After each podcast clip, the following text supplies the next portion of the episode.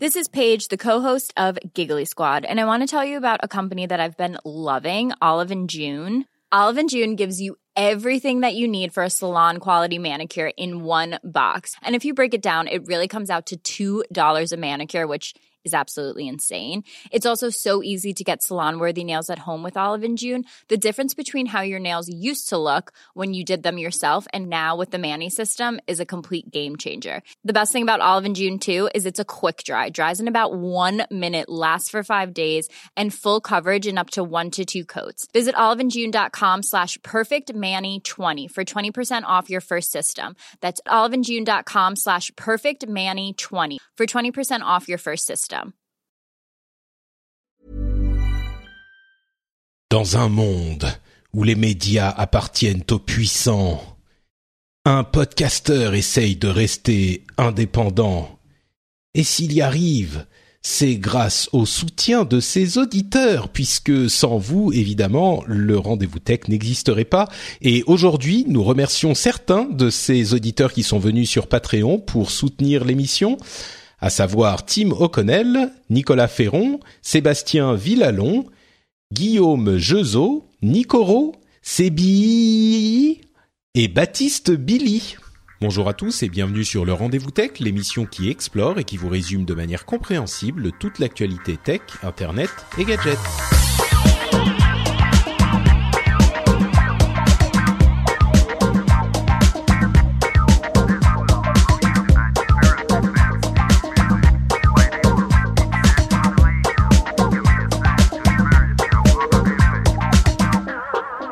Bonjour à tous et bienvenue sur le Rendez-vous Tech, l'émission bimensuelle où on vous résume euh, toute l'actualité tech, internet, gadgets.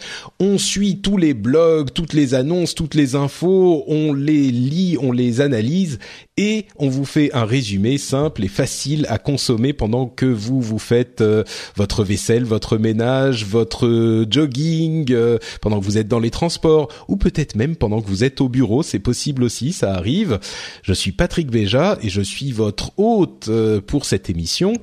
Je suis complètement, je, voulais dire le terme anglais, delighted je suis euh, très heureux de recevoir pour m'accompagner dans cet épisode Ulrich Rosier, euh, fondateur de Frandroid, euh, grand chef de Humanoid. Est-ce que on peut dire grand Manitou de j'allais dire de Numérama, mais bon, je sais pas si c'est toi qui gères directement Numérama aussi. Non, pas directement. On a une équipe. Il est géré par Julien Cadeau aujourd'hui, voilà. qui est rédacteur en chef et qui porte le projet depuis qu'on l'a racheté qui se porte très bien d'ailleurs, d'après ce que tu me disais avant qu'on commence l'émission. C'est enthousiasmant. Il nous reste quelques jours là, euh, et peut-être qu'on pourra faire le, notre record de euh, 3 millions de visiteurs uniques euh, pour le mois de mai ce qui sera notre record depuis le rachat. Euh, rachat, on était à 700 000 visites il y a un an et demi, donc euh, donc c'est une très belle progression quoi. Mais alors c'est marrant ça? Alors euh, évidemment, aujourd'hui on va vous parler de Google I.O., de d'efforts dans l'intelligence artificielle qui semble commencer à se faire vraiment sentir de tous les côtés. On a la nouvelle surface de Microsoft, on a des rumeurs chez Apple, on a des, le retour de Beastone chez Twitter, on a Uber qui lance Uber Freight et enfin plein plein de choses. Mais euh, puisque tu es là et qu'on a l'occasion d'en parler, euh, alors sur Numérama, vous avez diversifié un petit peu l'offre. J'imagine mm. que vous avez un petit peu plus de d'articles qui sont en ligne aussi, mais ça reste quand même une publication qui vise euh, un, une plus la qualité que la que la quantité, on va dire, ou au moins la qualité même dans la quantité. Euh, on a beaucoup beaucoup parlé de, des questions de, de presse en ligne et de la survie de la presse en ligne.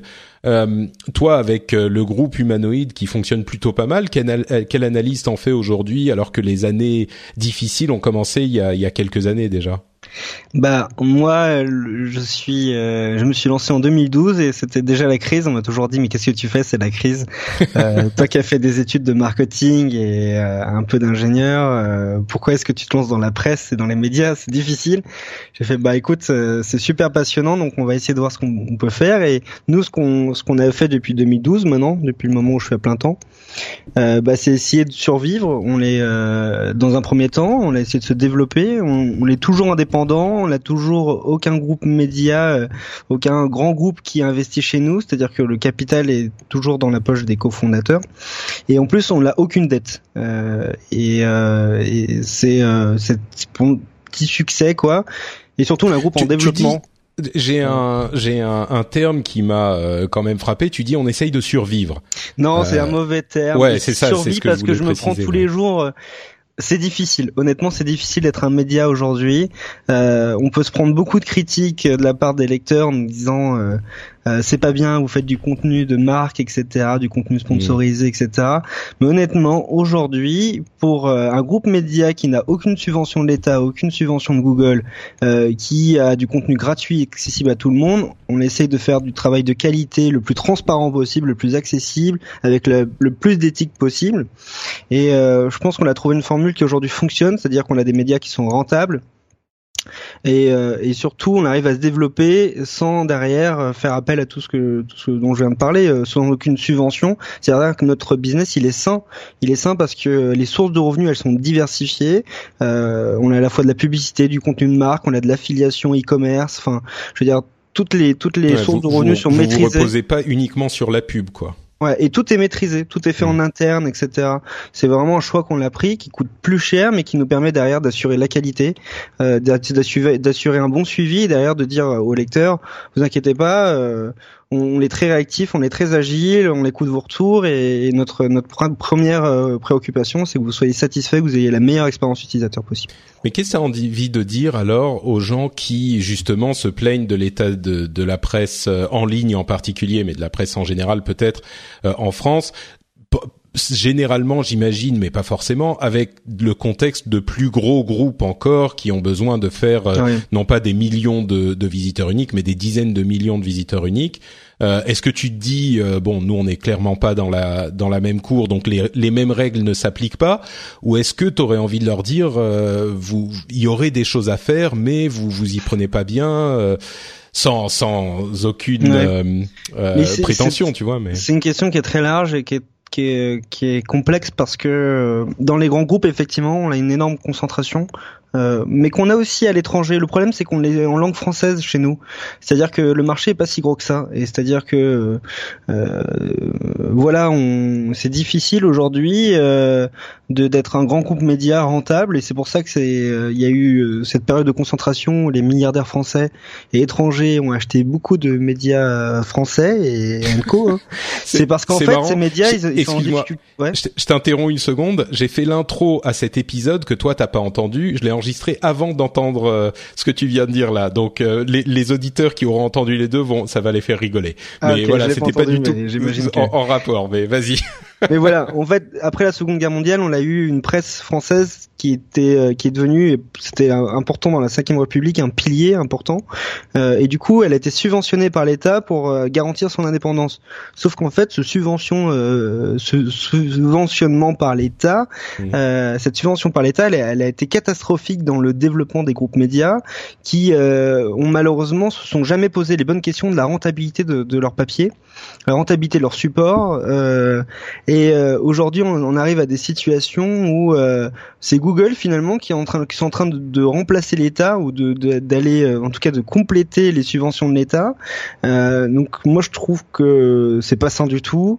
Je trouve qu'il y a énormément de gâchis et surtout ils se posent pas les bonnes questions. Ouais, c'est ce que euh, ce sur quoi j'allais revenir. Tu crois qu'ils se posent pas les bonnes questions bah non. Dans ce sens que euh, il se demande, enfin, quelles sont les questions qui se posent et quelles sont les questions qui devraient se poser très rapidement. On va pas faire très longtemps bah, là-dessus, mais c'est. Ils sont plus en train d'essayer de survivre, d'essayer de jouer avec les règles qui sont euh, les règles ici, mais ils se posent pas les bonnes questions. Et les bonnes questions, c'est, euh, c'est euh, qu'est-ce que la rentabilité, qu'est-ce qu'un bon papier, comment, comment doit être perçu un magazine, comment on doit communiquer sur sur les règles d'éthique, les valeurs que ont le journalisme. Enfin, c'est des questions fondamentales. Ça veut dire que tu, ce qui pour toi, ce qu'ils sont en train de faire, c'est de de, de, de se poser la question de comment survivre, c'est-à-dire comment faire plus de pubs. Et je pense qu'ils s'entourent vraiment mal en plus. Hmm. C'est-à-dire que euh, quand je dis euh, quand je dis que c'est pas sain, c'est dans le sens où euh, je pense pas qu'ils maîtrisent toutes leurs sources de revenus et du coup ils font appel à des sociétés qui derrière font n'importe quoi, abusent,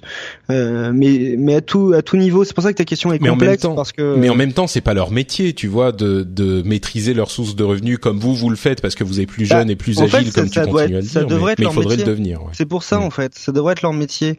Euh, c'est important que les rédactions soient indépendantes, soient séparées des autres services de l'entreprise, mais ça veut pas, ça veut pas non plus dire que à côté, euh, enfin ça tu tout externalises fait, complètement tout fait partie de l'expérience utilisateur, tu vois. C'est pas simplement ce qu'on va publier, c'est aussi euh, bah, la façon dont les gens vont lire, euh, les publicités qui vont être affichées, euh, euh, les offres aussi qui sont proposées. Bon, moi, c'est fou, par exemple. J'adore Mediapart. Je trouve que c'est un média, d'ailleurs, qui est sain, qui se développe, qui est rentable. Bah oui, justement, tu, tu prends l'exemple d'un média qui a réussi à. Mais regarde, j'ai essayé de me désabonner.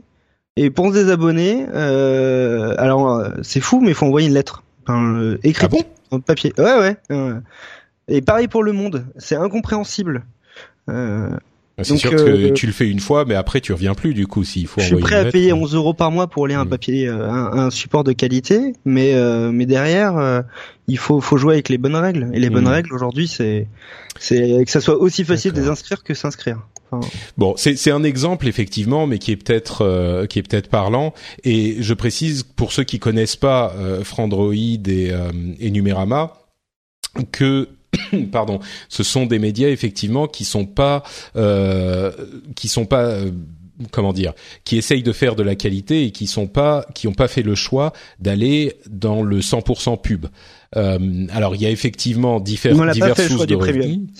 Voilà, mais non, mais dans le même, euh, c'est-à-dire qu'il n'y a pas, euh, comme certains médias, une fuite en avant où on va avoir sur chaque page 14 pubs qui s'affichent. Alors il y a de la pub bien sûr, non, mais, mais, mais 14 pubs qui s'affichent, machin, et et, et donc, euh, je trouve que c'est un bon exemple de voie médiane en quelque sorte, où les les, les, les flux euh, de revenus sont diversifiés et on a quand même un, un, papier qui reste agréable à lire, quoi. Et tu sais, tu pourrais faire un numéro quasiment dédié aux médias, c'est super intéressant parce que en fait, le, tout le sens et euh, aujourd'hui va vers la qualité. On a l'impression que que les réseaux sociaux, on a on a de l'information qui, qui est de plus en de plus mauvaise qualité, mais en fait, quand on regarde les emplacements pubs précisément, euh, il y en a de moins en moins sur les pages et en fait ils doivent de plus en plus être qualifiés pour pouvoir atteindre euh, des bons euh, des bons revenus. Du coup, on va en mettre moins, on va essayer de réfléchir un peu plus sur ce qu'on doit mettre dedans et, et ça ça amène à une meilleure expérience utilisateur et et bon, moi je trouve que c'est plutôt encourageant ce, qui est en train de Donc toi, tu partages pas le pessimisme que que euh, montrent certains. Et d'ailleurs, dans cette émission, on l'a, on en a parlé régulièrement euh, quant au à l'avenir des médias en ligne, quoi. Bah moi, tu vois, j'ai nous on Je pense que c'est une transformation plus que on a été les premiers à critiquer toute cette vague qu'il y a eu il y a un an des médias français qui encourageaient les gens à euh, désactiver leur adblock, euh, leur adblocker, euh, en bloquant carrément la lecture des articles. Et nous, on a été les premiers à, à, critiquer ça parce que pour moi, c'est pas la démarche qu'on doit avoir. On doit pas punir les lecteurs. C'est c'est mmh. c'est bon. Les gens s'ils installent adblocker, c'est pour des raisons précises. nous, on peut ça peut être des mauvaises raisons. À les désactiver sur notre site c'est, c'est, je sais pas si ça changera énormément de choses, mais faites-le. Mm. Euh, néanmoins, derrière, euh, on essaye d'être le, plus, euh, enfin, voilà. Euh, de toute façon, je pense travailler avec le lecteur, quoi, pas contre le lecteur. Ouais. Oui, voilà. D'accord. On, pourrait en parler plus longuement. C'est sûr, c'est sûr. Euh, mais on a un programme chargé, donc on va avancer après ces dix minutes passionnantes sur euh, l'expérience que tu as eue, en tout cas euh, en développant ton groupe, enfin votre groupe média. ça serait dommage de pas profiter de ta présence ici pour en parler, mais on va quand même avancer avec Google I.O., qui était le gros morceau de la semaine dernière, la conférence de développeurs de Google, qui profite évidemment de la conférence de la keynote en particulier, mais de la conférence en général pour faire plein d'annonces et parler de l'état des lieux euh, de la société. Et donc on a plein de trucs hyper intéressants, en particulier dans le domaine de l'intelligence artificielle, sur lequel je voudrais qu'on revienne parce que j'ai l'impression qu'on en parle un petit peu par-ci par-là depuis des mois. Et là, on a vraiment, c'est un petit peu la, la goutte d'eau qui a fait déborder le vase de l'intelligence artificielle. Elle était partout et on se rend compte à quel point l'intelligence artificielle est devenue importante pour tous les acteurs euh, du numérique aujourd'hui. Et hmm. Alors avant d'y revenir, on va quand même parler de deux trois autres euh, petites choses. D'abord, l'annonce en chiffres qui était euh, la plus impressionnante, c'était le fait qu'il y a 2 milliards, c'est pas millions, hein, 2 milliards d'utilisateurs Android actifs mensuels. Euh, avec 800 millions d'utilisateurs de Google Drive, 500 millions sur Google Photos. Mais bon, 2 milliards, euh, c'est un chiffre évidemment monumental euh, et ce, que ça évoque à peu près tout de suite, c'est le, le, le, chiffre pour moi de Facebook, c'est-à-dire le nombre d'utilisateurs uniques de Facebook, qui arrive euh, aux alentours des 2 milliards bientôt. Je crois qu'ils sont à 1,8 euh, milliards aujourd'hui. Et donc ils arrivent à 2 milliards aussi. On a vraiment au niveau nombre d'utilisateurs euh, deux énormes acteurs. C'est clairement Google et Facebook. déjà un petit mot sur ces 2 milliards d'utilisateurs Android avant qu'on avance sur la l'intelligence artificielle. Bah, c'est intéressant de voir que je sais pas si tous les efforts de Google ces dernières années d'essayer de rendre plus accessible le smartphone avec des versions particulières lancées en Inde et en Afrique. Ouais, et il y en a euh, encore euh, d'ailleurs des, des améliorations. Oui, on va pouvoir en parler d'Android Go qui a été annoncé à la Google I.O., qui est une mhm. version Android adaptée aux smartphones vraiment vraiment entrée de gamme qui a donc pour objectif de remplacer les futurs phones, donc ces téléphones qui sont pas intelligents. Donc euh, donc ouais, j'ai envie de dire ça va dans le sens de l'histoire et, et même si en, euh, iOS paraît être euh, étrangement, pas étrangement, mais très gros dans certains pays comme le Royaume-Uni, le Japon ou les États-Unis, dans le reste du monde euh, et, dans, et dans certains pays en développement, c'est pas quasi majoritaire, mais c'est carrément un monopole quoi voilà. c'est effectivement d'autant plus intéressant que euh, ce qu'on dit toujours, c'est que euh, il y a euh, aujourd'hui un combat entre Apple et Google sur les téléphones mobiles. On voit, comme tu le dis très bien, les pays développés, enfin les pays occidentaux et le Japon et certains autres qui sont pas du tout majoritairement Apple, mais où on dit voilà les gens qui dépensent de l'argent sont souvent sur Apple, qui mm. dépensent de l'argent dans, les apps. C'est ça, exactement. C'est-à-dire que Apple fait beaucoup d'argent sur son matériel, c'est sûr, ils font une marge énorme, et puis les gens vont dépenser de l'argent dans les apps, etc. Euh, mais là où ça devient hyper intéressant, à mon sens, c'est que bon, on a une quantité énorme euh, d'utilisateurs chez Android, on l'a dit, et il y a une autre euh, un autre élément qu'il faut prendre en compte aujourd'hui, c'est le fait que, euh, comme on l'évoquait dans les épisodes précédents, il y a dans euh, la quantité de données la richesse qui permet d'alimenter le développement de l'intelligence artificielle.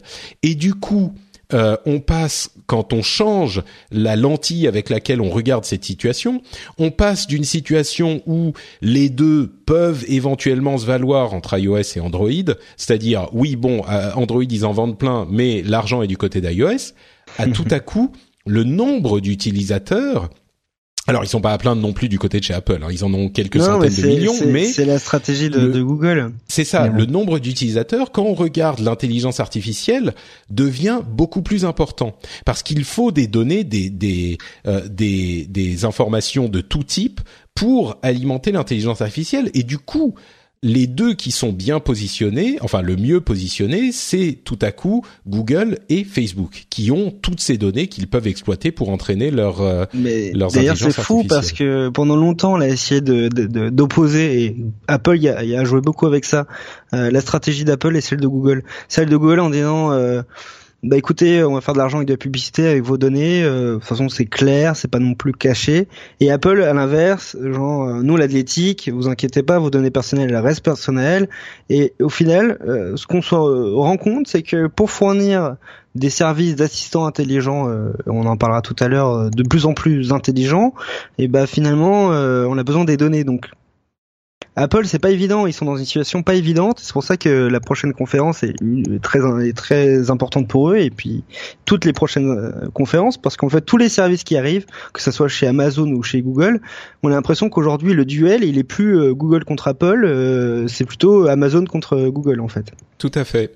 Et, et d'ailleurs, alors Apple a commencé à répondre à cette difficulté en parlant du euh, differentiated, differentiated privacy, je crois, euh, la, la, la, la, sécurité des données différenciées. Et on avait expliqué comment ça marchait, mais en gros, ils, ils ont commencé à s'attaquer à ce problème. C'est un problème euh, de maths et de données très compliqué mmh. qui peut permettre euh, d'utiliser les données pour euh, entraîner les intelligences artificielles sans compromettre la sécurité de, de vos données privées. Euh, et ça, donc, c'est un problème auquel ils doivent s'attaquer parce que effectivement l'importance de l'intelligence artificielle. Mais on va y revenir à l'intelligence artificielle euh, euh, en général. Parlons donc de, de ce qu'a dit Sundar Pichai. Son introduction à, à, la keynote était vraiment dédiée à la question d'intelligence artificielle. Il a été jusqu'à dire, comme l'ont dit certains auparavant, qu'on était vraiment en train de passer d'un monde mobile first un monde AI first. Alors, je pense que c'est une, une, facilité de langage un petit peu exagérée. Euh, les vecteurs de l'intelligence artificielle restent, euh, passent quand même souvent par le mobile, mais parfois par d'autres appareils comme le Google Home ou Alexa ou ce, mm. type d'appareil. Mais vraiment, on est en train d'arriver dans un monde où l'intelligence artificielle est la première euh, chose, la, la, le truc, le système qui sous-tend absolument tout ce qui se passe dans les systèmes informatiques. Et on en a eu des exemples dans la conférence. On a la manière dont euh, ils ont amélioré la reconnaissance vocale de manière absolument incroyable. On est à des taux d'erreur qui sont autour des 5%, voire moins. La même chose avec la vision, on en a parlé bien sûr, mais ils ont enfoncé le clou euh, à la vision, c'est-à-dire que les ordinateurs aujourd'hui peuvent reconnaître non plus seulement. je me souviens, il y a seulement quelques années, on disait ah regardez si c'est une photo, l'ordinateur peut savoir si c'est un chat, une maison, une voiture, etc. Si c'est rouge, etc. Oui. et aujourd'hui, les, les, la vision, euh, grâce au machine learning, des, la vision informatique va vous dire. Alors, c'est un chat qui est sur les genoux d'un homme d'une quarantaine d'années euh, dans une maison, euh, enfin dans un salon avec un canapé en cuir, le, quoi. Carrément le contexte entier de la photo, quoi. C'est invraisemblable et ils utilisent par exemple euh, cette connaissance qui s'est accélérée de manière exponentielle pour un nouveau produit qui s'appelle Google Lens. Google Lens, c'est en fait un module de reconnaissance visuelle qui peut être intégré à différents outils et bien sûr notamment euh, Android. Alors il va par exemple reconnaître euh, les fleurs et vous dire de quelle fleur il s'agit, puis il va à partir du moment où il sait que c'est une fleur. Il sait pas juste que c'est une fleur, il sait quelle fleur euh, il regarde et du coup il peut vous donner des informations sur cette fleur. Alors c'est un exemple, mais euh, il peut reconnaître, vous savez, les mots de passe sur les routeurs Wi-Fi euh, quand il y a les mots de passe au dos du routeur. Bah, au lieu d'avoir à rentrer le truc à la main, vous mettez votre Google Lens dessus, il va vous reconnaître le mot, le mot de passe et vous le rentrez pour le réseau en question. Euh, D'ailleurs, je crois qu'il n'y avait pas besoin de le rentrer en fait, il va le rentrer automatiquement. Bah, c'est qu'il le fait lui-même quoi. Ouais. Euh, pareil avec ouvrir son appareil photo pour pouvoir euh, se connecter à un Wi-Fi. C'est pas mal mais avec les, mais ce qui est marrant, c'est que euh, je vais y revenir, mais les, mm. les, les restaurants, vous regardez le restaurant avec le nom du restaurant, le signe, euh, le panneau lumineux qu'il y a devant le restaurant, et eh ben il va reconnaître le restaurant et vous afficher par exemple le menu. C'est pas juste qu'il reconnaît, il va vous dire bah le restaurant il est ouvert de telle heure à telle heure, il y a le menu, vous pouvez réserver, vous pouvez, enfin et et ce que tu dis euh, sur l'idée que ah bah, le, truc utiliser son téléphone pour reconnaître le mot de passe du du route du routeur, enfin du réseau Wi-Fi, c'est marrant, mais c'est vraiment un, un, une conséquence du fait que les ordinateurs entre guillemets comprennent, commencent à voir c'est ça. C'est comme un bébé qui apprend à voir. Alors, il va reconnaître les, couleurs, il va reconnaître, et il commence aussi à, parler, il commence à euh, comprendre. Et petit à petit, tout ça euh, se met en place et euh, ça donne effectivement avec des liens entre tous ces éléments et les éléments qu'on a déjà avec Internet et la, la, les données qu'on a déjà disponibles sur Internet eh ben ça met euh, en place une intelligence artificielle qui permet de rendre encore d'autres services et d'autres euh, euh, d'autres outils, de créer d'autres outils. Alors peut-être que ça fait peur à certains, peut-être que j'en fais partie, mais le truc c'est que là c'est vraiment le sens de l'histoire et il y a même plus de question de est-ce que c'est en train d'arriver ou pas ou est-ce qu'il faudrait le faire ou pas. Peut-être qu'on peut se poser la question de jusqu'où ça va aller, mais c'est vraiment en train d'arriver. Euh, mm. Google. C'est marrant parce que ce sont des outils. Ah désolé, vas-y, je te. Non non, vas-y, vas-y, je, je continue ce, après. Ce sont des outils euh, qu'en fait qui étaient pour la plupart du temps. Euh, la plupart déjà existants en fait, euh, déjà accessibles à travers des API que Google fournissait. Je vous rappelle, j'avais participé à, je le fais de temps en temps, des week-ends de développement dans lequel on doit concevoir un produit en un week-end. Et on avait utilisé les API Google pour faire de la reconnaissance d'image il y a trois ans, et ça fonctionnait déjà vraiment bien. On, on s'était amusé. Bah, il y avait Google Goggles d'ailleurs qui euh, faisait ce type de truc, mais, Exactement, mais c'est la même techno que Google Goggles. Mm. Et puis, je sais pas si tu t'es amusé avec Google Translate. J'ai passé un, un voyage euh, au Japon. Donc moi, je, c'est devenu euh, indispensable pour lire les menus des restaurants. Et euh, j'ai vu que maintenant ils allaient jusqu'à donc en gros on filme tout simplement sa carte de menu qui est écrite en japonais et il va il va carrément mettre le texte en français avec la même typo. Euh, il va prendre le même pas la même typo parce que bon c'est du japonais mais en tout cas le, même trait noir etc pour hmm. remplacer euh, sur le menu donc on se retrouve avec le menu en français en fait qui apparaît dans le téléphone. Bah, ça, ça aussi c'est des trucs qui existaient depuis un moment mais c'est tellement mieux fait euh, aujourd'hui. D'ailleurs, avec euh, Google Assistant, il y a de nouvelles euh, possibilités, de nouvelles capacités qui peuvent, par exemple, encore une fois, c'est cette sorte de, de toile d'araignée qui relie tous les services ensemble. Avec Google Lens, il peut lire le menu en japonais, le traduire dans votre langue, et puis même vous montrer à quoi ressemble le plat en question. Parce que mm. s'il comprend ce qu'est le plat, il va ensuite aller chercher le, une photo quelque part, etc il y a des tonnes d'utilisations comme ça de, de l'intelligence artificielle et Google est en train de le pousser à, autant que possible avec par exemple leur nouveau euh, TPU. Alors qu'est-ce que c'est les TPU TensorFlow, c'est leur euh, méthode de alors leur langage de programmation de euh, de, de, de de compréhension euh, de c'est leur langage, leur méthode pour l'intelligence artificielle et ils ont créé des processeurs qui sont spécialisés dans ce domaine. C'est les euh, Tensor Processing Units qui existaient déjà, mais là ils sont euh, encore plus puissants. Enfin, il y a de nouvelles versions et il y a des cloud TPUs, donc des des sortes de serveurs en rack de Tensor Processing Units qui font qui sont optimisés pour l'entraînement et la compréhension. C'est deux étapes très différentes dans le machine learning, mais donc ceux-là, ils vont pouvoir faire les deux et on peut les utiliser comme des API euh, qui vont euh, euh, servir pour utiliser les services d'intelligence artificielle de Google. Et là où ça devient carrément impressionnant, voire effrayant, c'est que on arrive à une étape maintenant où il y a des réseaux neuronaux qui sont en train de construire des réseaux neuronaux. Et donc il y a des machines qui sont en train d'apprendre, enfin des machines au sens euh, figuré, c'est-à-dire des programmes qui sont en train d'apprendre à créer des programmes. Euh, il y a des, des, choses. Je crois que la raison pour laquelle je ça me marque tellement, c'est que euh, tout ce qu'on est en train de dire, vous pourriez vous dire ah ben oui mais ça existe depuis longtemps, on a ceci, on a cela, l'intelligence artificielle, les assistants virtuels, etc. C'est pas tout à fait le cas. Là, on est vraiment à une période de transition depuis peut-être un an où euh, l'efficacité de tous ces outils est devenue euh, tellement euh, comment dire fiable qu'on peut les utiliser dans des applications concrètes qui vont pas être encore une euh, un assistant virtuel qui va pouvoir vous euh, euh, assister dans tous les cas de figure. Aujourd'hui encore, que ce soit l'assistant de Google ou Alexa ou même Siri, bah ils font quand même beaucoup d'erreurs. Mais il n'empêche que dans ce type d'outils dont on parle, la reconnaissance vocale, la eh ben tout ça s'améliore de manière vraiment significative. Donc on arrive à un point de de, pivot où dans les quelques années euh, autour de, notre période actuelle, les choses sont vraiment en train de basculer.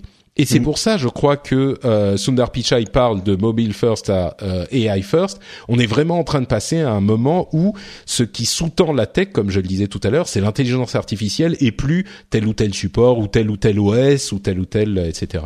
Est-ce que j'exagère ou est-ce que non, t'exagères pas. Moi, c'est marrant parce que euh, moi j'ai l'impression qu'on est encore au Moyen Âge de l'intelligence artificielle, hmm. mais on est au Moyen Âge quoi. Ouais, ouais, c'est ça, ouais. bon voilà, et je me dis que ça va paraître tellement ridicule plus tard à nos petits enfants, à nos enfants, nos petits enfants de, de cette période où on leur a, euh, d'ailleurs, euh, ils auront euh, sûrement, on leur, sûrement ils seront, enfin je pense que Alexa sera pas resté dans l'histoire peut-être, j'espère, pas pour Jeff Bezos, mais je pense qu'on aura, on aura des nouveaux produits qui seront arrivés, qui seront seront tellement présents que, et efficaces que, que... Mais, mais voilà, je pense qu'on est au Moyen Âge euh, de l'histoire et euh, de l'IA, et mais, mais voilà, on arrive sur des applications concrètes pour euh, le grand public, hmm. pour les professionnels. Euh, moi, je suis, je suis hyper enthousiaste de ce qui va arriver et, et c'est marrant parce que ça permet. Et moi, je suis hyper enthousiaste parce que finalement, ça rejoint énormément de, de, de compétences et de, et de passion que j'ai. Et du coup, euh, je trouve ça hyper intéressant de trouver des points de convergence comme ça. Euh, voilà. ouais. Non, mais c'est effectivement euh, le, le, Moyen Âge, comme tu le dis très bien, et pourtant c'est déjà entre guillemets le Moyen Âge. J'ai l'impression qu'on est un petit peu à la même époque que Internet euh, au début des années 90 où euh, moi la première fois que j'ai envoyé un mail et qu'il est arrivé immédiatement ou que je suis allé sur un serveur distant pour euh, télécharger euh, des images de d'animés de, aux, aux États-Unis, c'était genre complètement fou. Là, on est un petit peu à cette étape et comme on le sait, Internet dans les dix années qui ont suivi a connu une évolution invraisemblable. Et là, on voit Google, Microsoft, Amazon qui font des outils en intelligence artificielle pour les développeurs euh, tiers.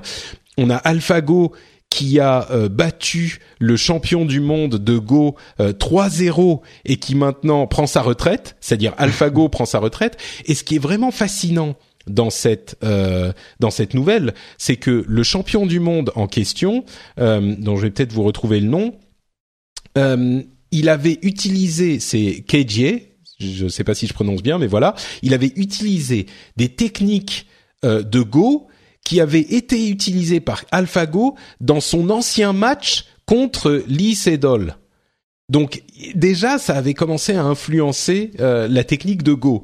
Et donc là, AlphaGo a gagné 3-0. Maintenant, c'est genre euh, bon bah c'est bon, c'est terminé quoi. Il prend sa retraite et il va aller faire. Ils vont aller travailler sur d'autres choses. C'est intéressant, c'est que euh, la machine, l'IA pour le coup, va devenir euh, l'entraîneur euh, des, humains. C'est-à-dire que j'ai lu tout, tout, un article qui expliquait que maintenant les joueurs de, Go, bah, ils, leur meilleure leur meilleure façon de s'entraîner, ça va être jouer contre contre des IA. Et bah d'ailleurs aux échecs, c'est déjà euh, c'est déjà le cas. Ils travaillent avec des intelligences artificielles pour euh, s'entraîner et pour s'améliorer aux échecs. Euh, il faut noter quand même que la différence entre les échecs et le Go, c'est que les échecs, les ordinateurs prévoient tous les coups possibles à l'avance. Avec le Go, c'est pas possible de faire de travailler comme ça. Il y en a trop. Donc, euh, il travaille à plus, on pourrait dire, à l'intuition. Bon, évidemment, c'est pas du tout de l'intuition, mais c'est pas qu'il calcule toutes les possibilités. C'est qu'on appelle de l'expérience et des réflexes. Et c'est pour ça que là, on est au milieu du euh, de l'IA, big data, etc. C'est que, mm. euh, en fait, on a l'impression que nous c'est de l'intuition, mais en fait, euh, c'est juste euh, en face des bonnes connexions, de l'expérience, beaucoup de jeux, beaucoup de qui fait que tu refais plus les mêmes erreurs que tu as pu faire par le passé. Et je pense que les joueurs de Go, comme n'importe quel euh, sportif haut niveau, sont juste des, des gens très très entraînés et, un petit peu doués quoi. C'est ça. On a également des nouvelles de chez Apple qui est qui serait en train de travailler sur un euh, un truc qui s'appelle le Apple Neural Engine, qui est une puce spécialisée sur l'intelligence artificielle à intégrer aux appareils euh, eux-mêmes, c'est-à-dire intégrés aux iPhones, iPad, etc. Euh, c'est marrant d'ailleurs parce que cette euh, cette info est venue en leak quelques jours après la conférence de Google. On a un petit peu l'impression que c'est quelqu'un chez Apple qui s'est dit oula, il faut qu'on montre que nous aussi on bosse dessus, quoi. Mais ça a été efficace parce que clairement ça montre qu'Apple est aussi sur le coup. la Chine est en train d'investir massivement dans l'intelligence artificielle. Les nouveaux processeurs de ARM sont focalisés entre autres sur les performances en intelligence artificielle. Alors là, c'est plus en intelligence artificielle en euh, reconnaissance qu'en entraînement. Donc c'est vraiment là encore sur les machines euh, clientes, les ordinateurs, pour euh, avoir des performances des, des, bonnes performances quand il faut bah, avoir reconnaître l'image qu'on a sur une qui arrive dans la caméra ou reconnaître la, ce que nous dit la personne qui va nous parler et vraiment, on a donc ces puces dédiées à l'intelligence artificielle qui sont un petit peu partout, de la même manière qu'on a eu il y a euh, 20 ou 25 ans ou 30 ans, euh, les puces, peut-être pas 30 ans, mais les puces dédiées au calcul graphique. Et, et, donc, on comprend à quel point l'intelligence artificielle devient importante. Et pour revenir à Google, euh, on a des annonces sur Google Home, par exemple.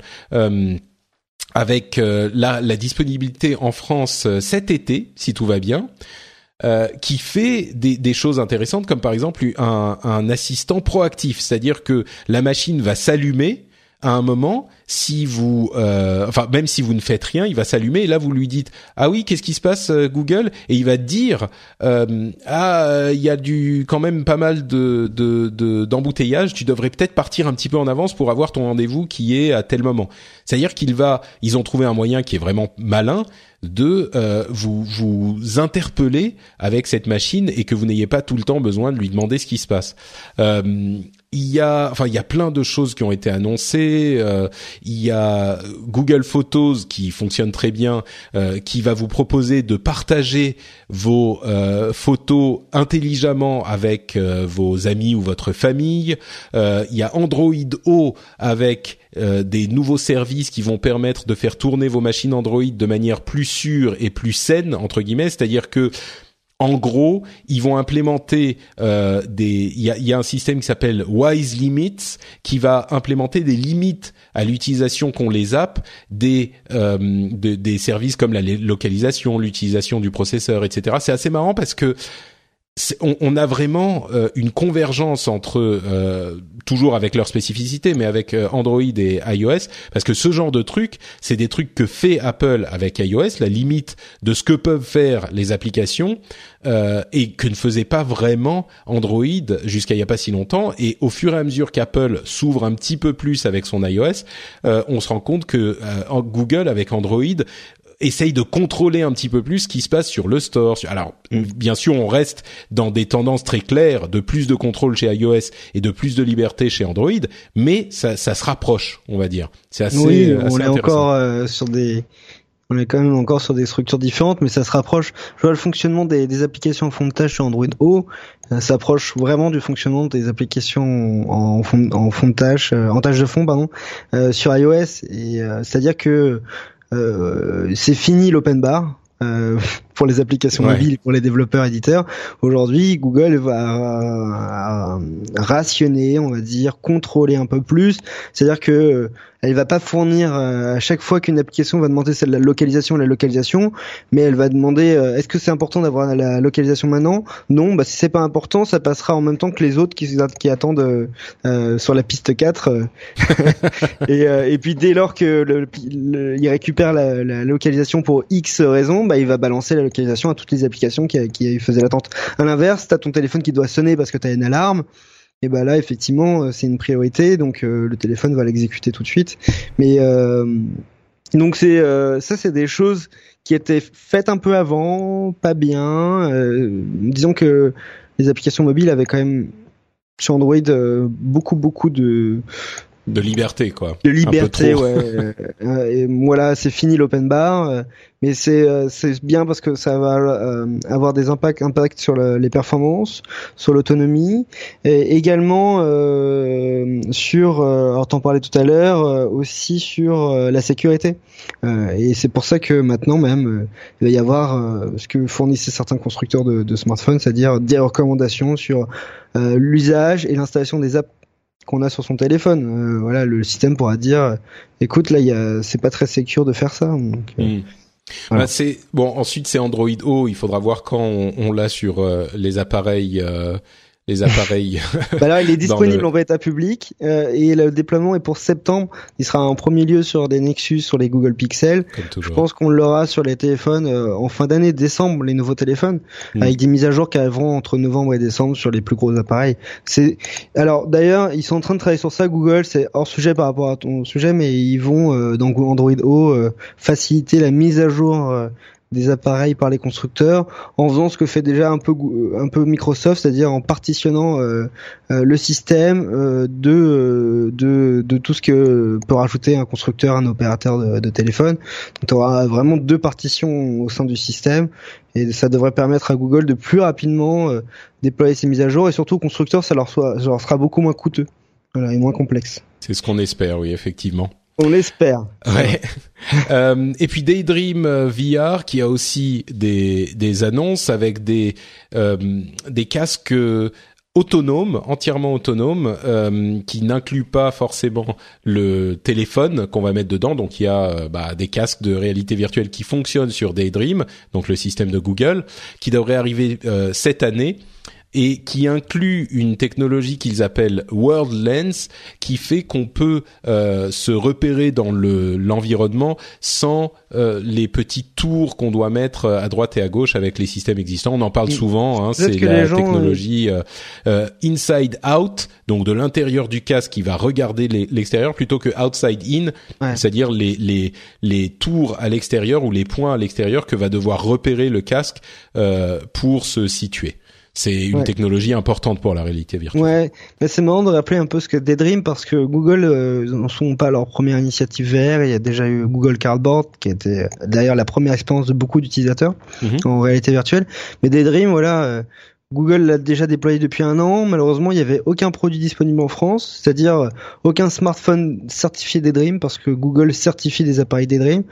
ça peut, ça leur, euh, garantit euh, d'avoir une bonne expérience utilisateur. Donc, c'est de la performance, le bon processeur, ça va être les bons capteurs, un bon écran parce qu'il faut un écran OLED, etc., etc., avec une bonne définition, une bonne densité de pixels. Et derrière, c'est également les pour les fabricants de casques un cahier des charges à respecter comme les fabricants de smartphones. Donc, euh, donc euh, on peut pas utiliser n'importe quel euh, matériel, matériaux, on peut pas utiliser n'importe quel système pour, donc il y a une certaine uniformité de voilà. pour garantir une bonne expérience utilisateur parce que c'était le problème de Google Cardboard c'est qu'on se retrouvait à tester de la de la VR sur des casques en carton euh, avec des lentilles qui étaient mal euh, mal calibrées euh, des smartphones de mauvaise qualité à l'intérieur qui étaient pas performants avec des mauvais écrans. Bah, Google Daydream c'est justement tout l'inverse. Et au-delà de la certification, on a aussi des outils pour les développeurs, éditeurs de jeux vidéo. On a également euh, et d'applications. On a également euh, une, une, interface dédiée qui d'ailleurs a évolué dans la 2.0. Je la trouve plus intéressante, euh, qui est déjà conçue pour être utilisée à partir d'un casque. Et leur casque Ça marche comment d'ailleurs? Tiens, moi j'ai pas utilisé de casque Daydream. Ça marche comment l'interface du coup? Parce qu'effectivement on n'a pas, enfin on a la petite télécommande à la limite, mais bah oui, euh, en fait, ça marche avec. Euh, on peut pointer. Alors ça dépend de. Euh, Donc on bouge la tête, tu veux dire C'est ouais, on peut pointer avec la tête, un peu comme dans dans HTC Vive, et on a on a aussi des, des petits contrôleurs sur certains certaines expériences. Mais l'interface, elle est vraiment basique, mais en même temps, c'est ce qu'il faut. moi j'ai vu là ils avaient même apporté et je trouvais ça bizarre. Ils ont apporté par exemple la, la compatibilité avec Google Cast. Euh, et ce qui est intéressant parce que du coup tu pourras euh, plus facilement partager euh, ce que tu vois dans le casque avec les gens autour de toi très pratique ça. directement ouais et je trouve ça au début je me suis dit mais pourquoi ils mettent Google Cast euh Et ben en fait maintenant qu'on est sur un casque autonome, bah en fait les mêmes on a les mêmes problématiques que, que, sur un smartphone ou sur une tablette quoi. Bah, effectivement, l'un des gros avantages d'avoir euh, ton l'image que tu vois projetée sur un écran à côté, c'est que ça rend tout de suite l'expérience de réalité virtuelle beaucoup plus sociale parce que les mm. autres peuvent voir effectivement ce que tu es en train de voir et réagir et enfin bon comme on, on le comprend. Euh, c'est hyper important euh, à cette étape de la vie de la réalité virtuelle que ça soit possible pour que tu sois pas tout seul en train de, de, gesticuler comme un imbécile et que les gens te regardent sans comprendre ce qui se passe quoi.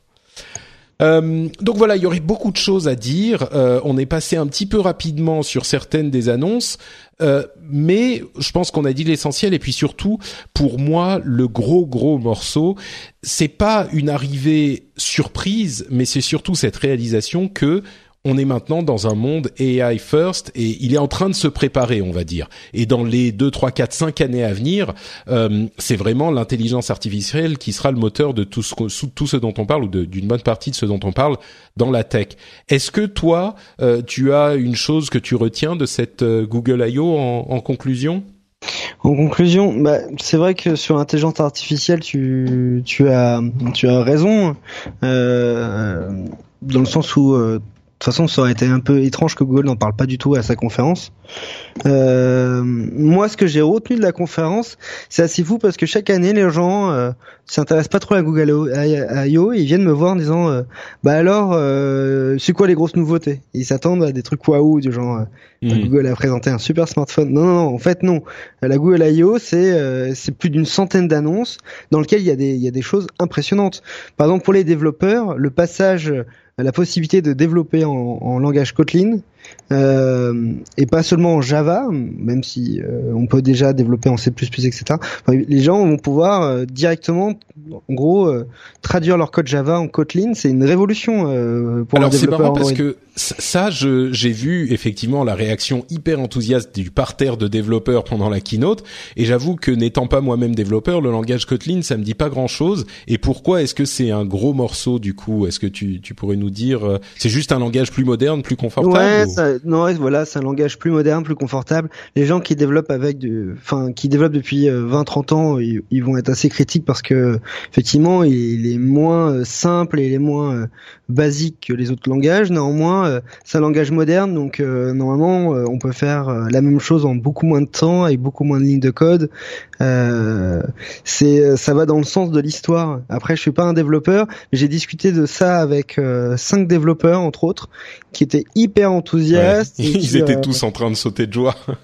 Bah oui, ça va être euh, ça va être vraiment. Google en fait a choisi Java euh, en 2007 lors de l'annonce d'Android simplement parce qu'il y avait des espèces de, de de, ressources disponibles, de beaucoup beaucoup de gens, beaucoup de développeurs connaissaient Java et ça a été pour Google un sens en disant on va aller plus vite, on a déjà cette base de données, cette on dit comment de cette, base, de, de, de, connaissances de développeurs, de connaissances euh, qui sont déjà euh, euh, qui sont déjà prêts à développer en, en Java. Bah maintenant, euh, Android a une telle maturité que Google peut peut du, peut passer sur un langage plus moderne et du coup, mm. je pense que les développeurs ils sont plutôt enthousiastes parce que c'est des outils qui sont juste plus adaptés à, à, ce qu'on fait aujourd'hui, quoi. Mais effectivement, comme tu le dis, il y a des tonnes d'annonces pendant cette euh, Google I.O. Là, on a parlé de ce qui s'est passé pendant la, la, la, keynote, mais il y a énormément de choses euh, à suivre pendant la Google I.O.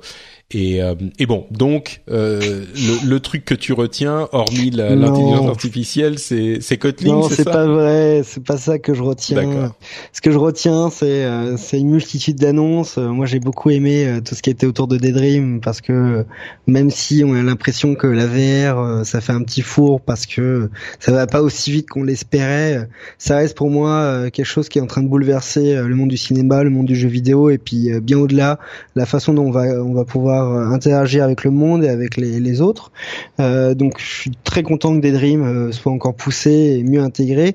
le côté Google Assistant, c'est juste assez fou de pouvoir le retrouver à la fois sur un four. Ils l'ont annoncé sur Android TV, ça va arriver sur les télés, ça va arriver partout. Et du coup, moi je me dis, c'est la meilleure façon de, démocratiser cette technologie en fait.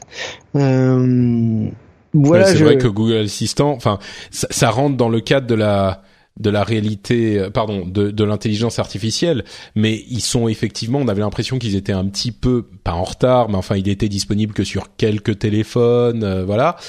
Là, euh, il est disponible sur iOS aux États-Unis et puis il va être partout. Et c'est encore une fois cette. le, il, attends, il vient d'être lancé aujourd'hui en France. Hein. Ah, j'avais même pas vu. Bah écoute. Ouais, ça a été annoncé aujourd'hui en français. Euh, Google l'a annoncé il y a deux jours, mais c'est tombé pile poil pendant un long week-end où les Français n'ont pas envie de travailler. Mais euh, euh, là, si vous allez, je pense, sur n'importe quel site de tech en France, et bah, vous verrez que c'est l'actualité du mois. Hein. Bah écoute, Google Assistant, je suis en train de le chercher et de le télécharger. Mais je ne le trouve pas dans ah, sur t'as un iPhone, c'est ça? Oui. Non, ils l'ont annoncé sur Android. ah bah oh, mais moi je parlais d'iOS. Ah bah oui, mais déception, tu m'as fait, bah tu m'as si fait tu veux tester Google Assistant euh, sur iOS, euh, télécharge Google Allo. Je pense que tu l'as déjà fait. Moi, je mm. me suis amusé à utiliser la nouvelle messagerie instantanée de Google, et c'est là, c'est une bonne une bonne preview de ce que vous allez avoir avec Google Assistant. Posez-lui n'importe quelle question. Moi, je lui ai dit, euh, est-ce que tu peux me donner la météo tous les jours à, 7 heures, etc. Et puis tous les jours, je reçois une petite notification maintenant, et et c'est comme si quelqu'un te disait bonjour, donc il arrive à, à 7 heures, il me dit bon voilà la méthode de la journée, comme ça je sais comment m'habiller. et après, moi je lui pose d'autres questions, genre c'est quoi mon prochain rendez-vous? Et il me le donne. Enfin tu vois, genre il commence la journée en me donnant la météo et en fait on converse. Euh, alors aujourd'hui par texte, mais mais euh, moi j'ai un Google Home à la maison. C'est juste un peu euh, énervant de parler à 7 heures du matin en anglais. mais mais dès que ça sera disponible en français, je pense que naturellement j'irai discuter tous les matins à 7 heures avec mon Google. Google Home pour pouvoir euh, préparer ma journée. Quoi. Il reconnaîtra d'ailleurs les voix des différents utilisateurs et il peut mettre des images sur un autre écran que vous avez déjà, genre sur la télé, sur un téléphone, sur. Donc il n'a pas besoin d'écran lui-même le, le, Google Home. Alors qu'Amazon à l'inverse a annoncé le le, show, le oui le, le Echo Show. Le Echo Show qui est un, un, un, Echo avec un écran qui ressemble à un, espèce de cadre numérique connecté. C'est ça. Euh, c'est marrant. Enfin, Pour afficher les données justement, les enfants. Ouais. Donc euh, bref, il y a effectivement euh, cette euh, cette tendance qui continue à s'amplifier et je pense que on se souviendra de 2017-2018 comme la période où ça a commencé à devenir vraiment sérieux quoi. Mais passons donc à la suite avec nos news et nos rumeurs dont on en a euh, beaucoup qu'il faut détailler. Mais avant ça, quand même, je vais tout de même euh, vous dire que grâce aux patriotes, cette émission peut exister. Et comme euh, on le disait il y a quelques minutes de ça, en France, et comme je le disais dans l'intro, c'est pour ça que ça m'amusait, en France, il y a des grands groupes médias qui possèdent tous les non, il y a des comment on dit, des milliardaires qui possèdent tous les groupes médias, mais certains d'entre nous essayons de rester indépendants et c'est grâce à vous que nous pouvons le faire. Bon, j'arrête mon petit euh, trailer de film. Euh, il y a effectivement euh, une, une, je pense, une certaine importance, une certaine qualité dans le travail que nous faisons, nous indépendants, et si on peut faire ce travail, en tout cas si ce podcast peut exister, eh ben il euh, n'y a pas 36 000 raisons. Hein, c'est il n'y a pas de pub, euh, vous on le le vend pas, euh, on fait pas de partenariats euh, commerciaux. Donc la raison, la seule raison pour laquelle cette émission existe, eh ben c'est vous, c'est les auditeurs et ceux d'entre vous qui décident que bah, l'émission elle vous plaît bien et elle vaut aller un dollar, un euro deux ou trois et, euh, et vous choisissez d'aller sur patreon.com et de euh, donner un petit peu d'argent pour que l'émission existe.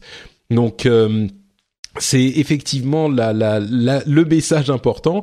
Il n'y a pas 36 000 solutions. C'est soit les auditeurs choisissent de donner un petit peu de sous, bah soit euh, il n'y a pas d'eau. Enfin euh, peut-être que je me dirais il faut mettre de la pub mais je pense pas.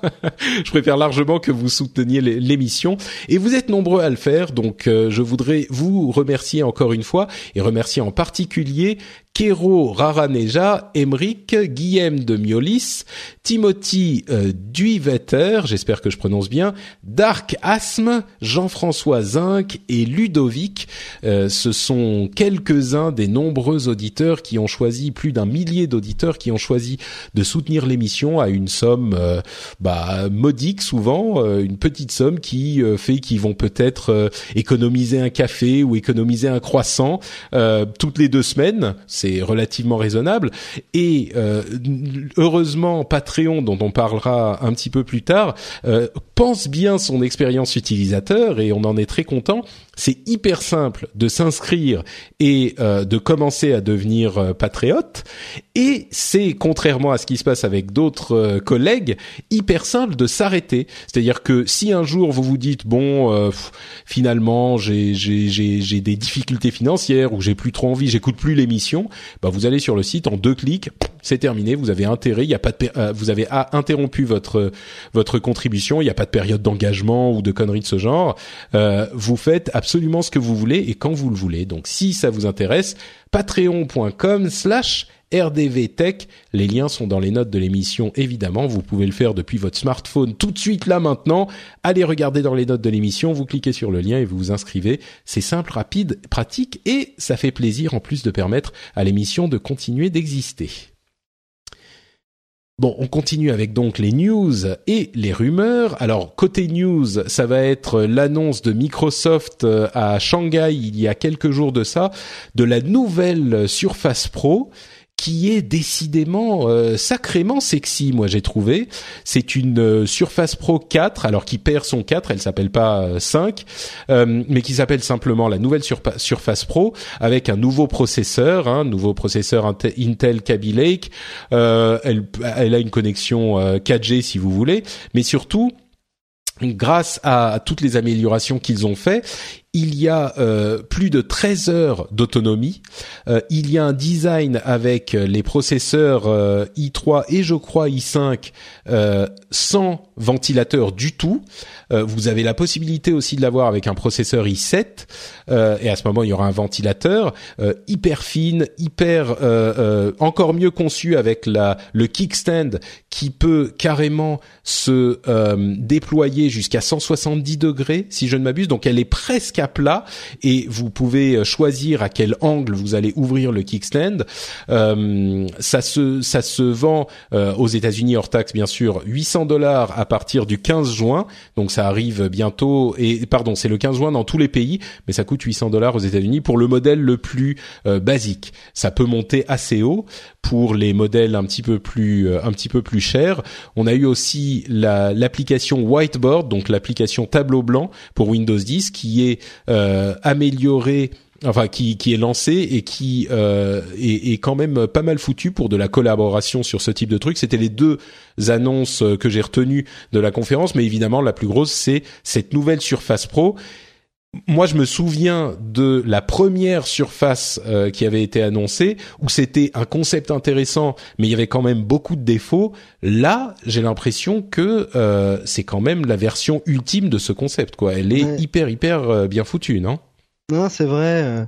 J'ai été au début assez médisant quand Cassim il m'a il m'a parlé des premières rumeurs en disant bon ils vont juste mettre un, un USB Type C et puis ils vont appeler ça 5.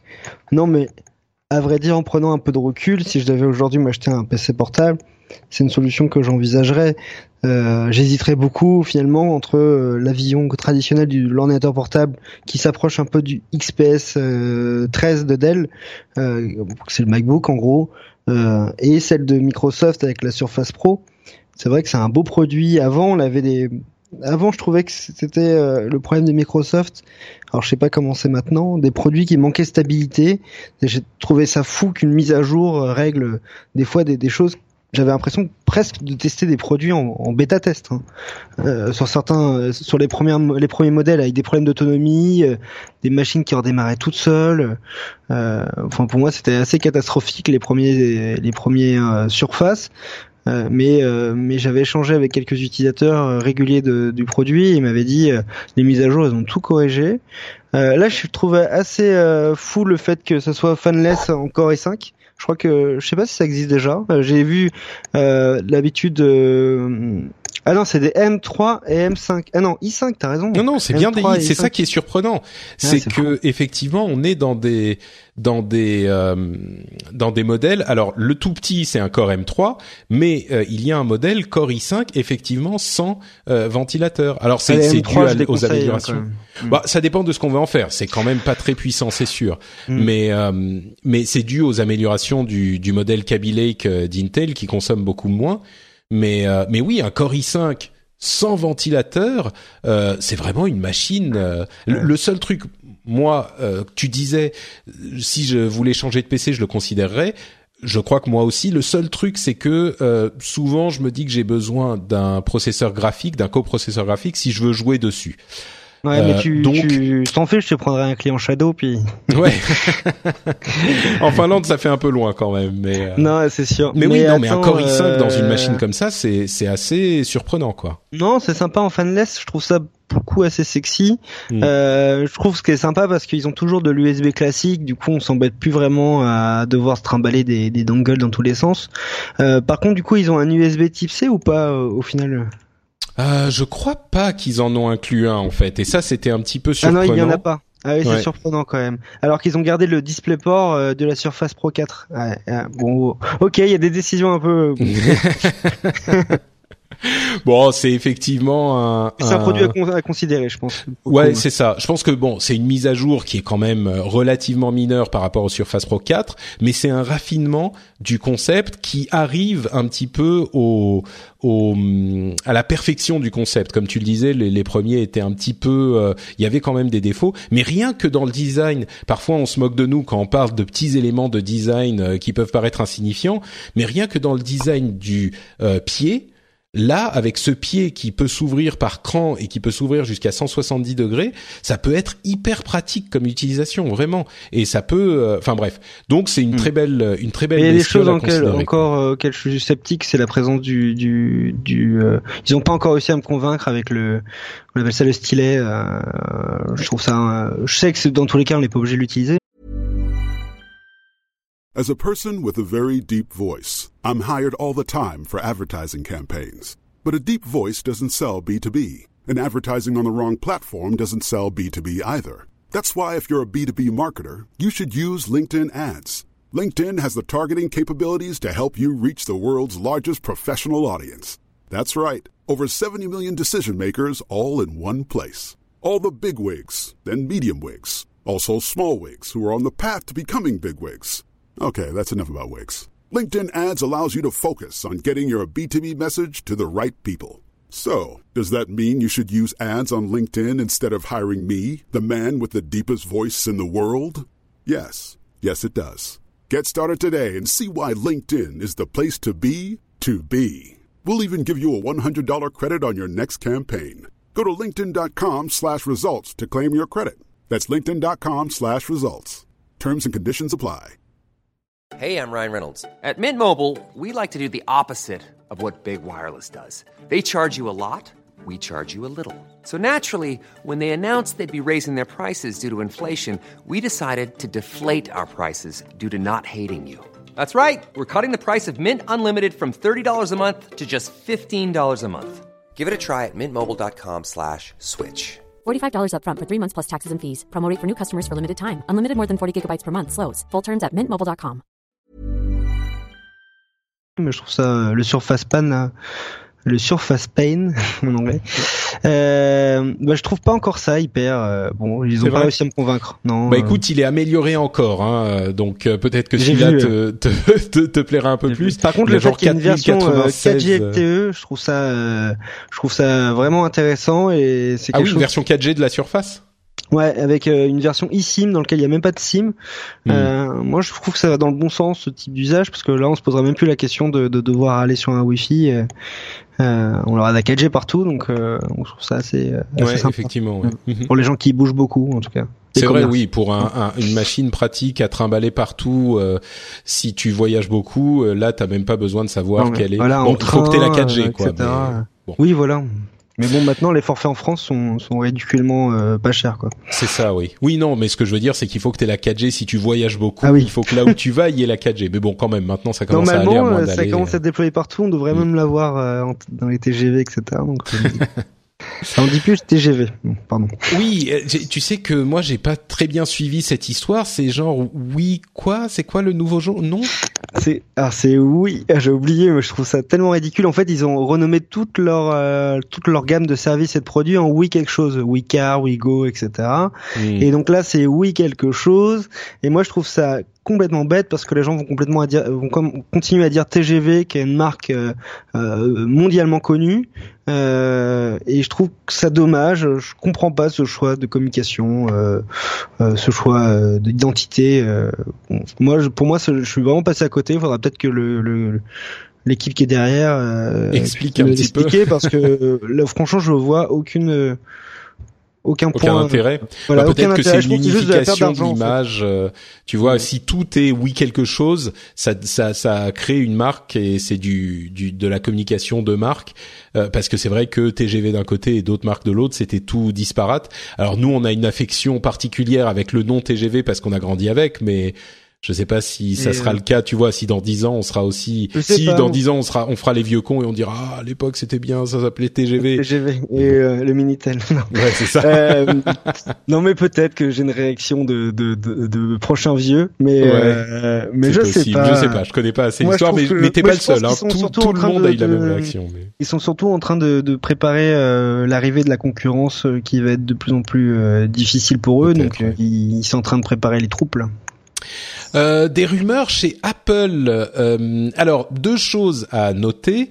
Euh, d'une part, on, on vous avait parlé du euh, capteur de, enfin de, de comment comment appeler ça, euh, du capteur de niveau de glucose dans le sang sur une Apple Watch.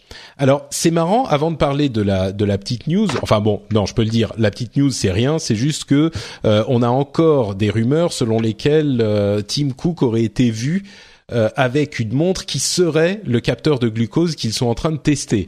Alors. Bon, voilà, c'est une rumeur, mais ça ajoute euh, un, un- un- une pierre à cet édifice qui voudrait que Apple soit en train de de- d'essayer de, trouver une solution à ce problème auquel tout le monde s'attaque de euh, de- d'analyser les niveaux de glucose dans le sang, qui servirait énormément aux diabétiques qui aujourd'hui pour analyser leur niveau de glucose doivent se piquer avec une petite aiguille euh, pour prendre une goutte de sang et la glisser dans un dans un petit euh, dans un petit appareil qui va analyser le, le niveau de glucose.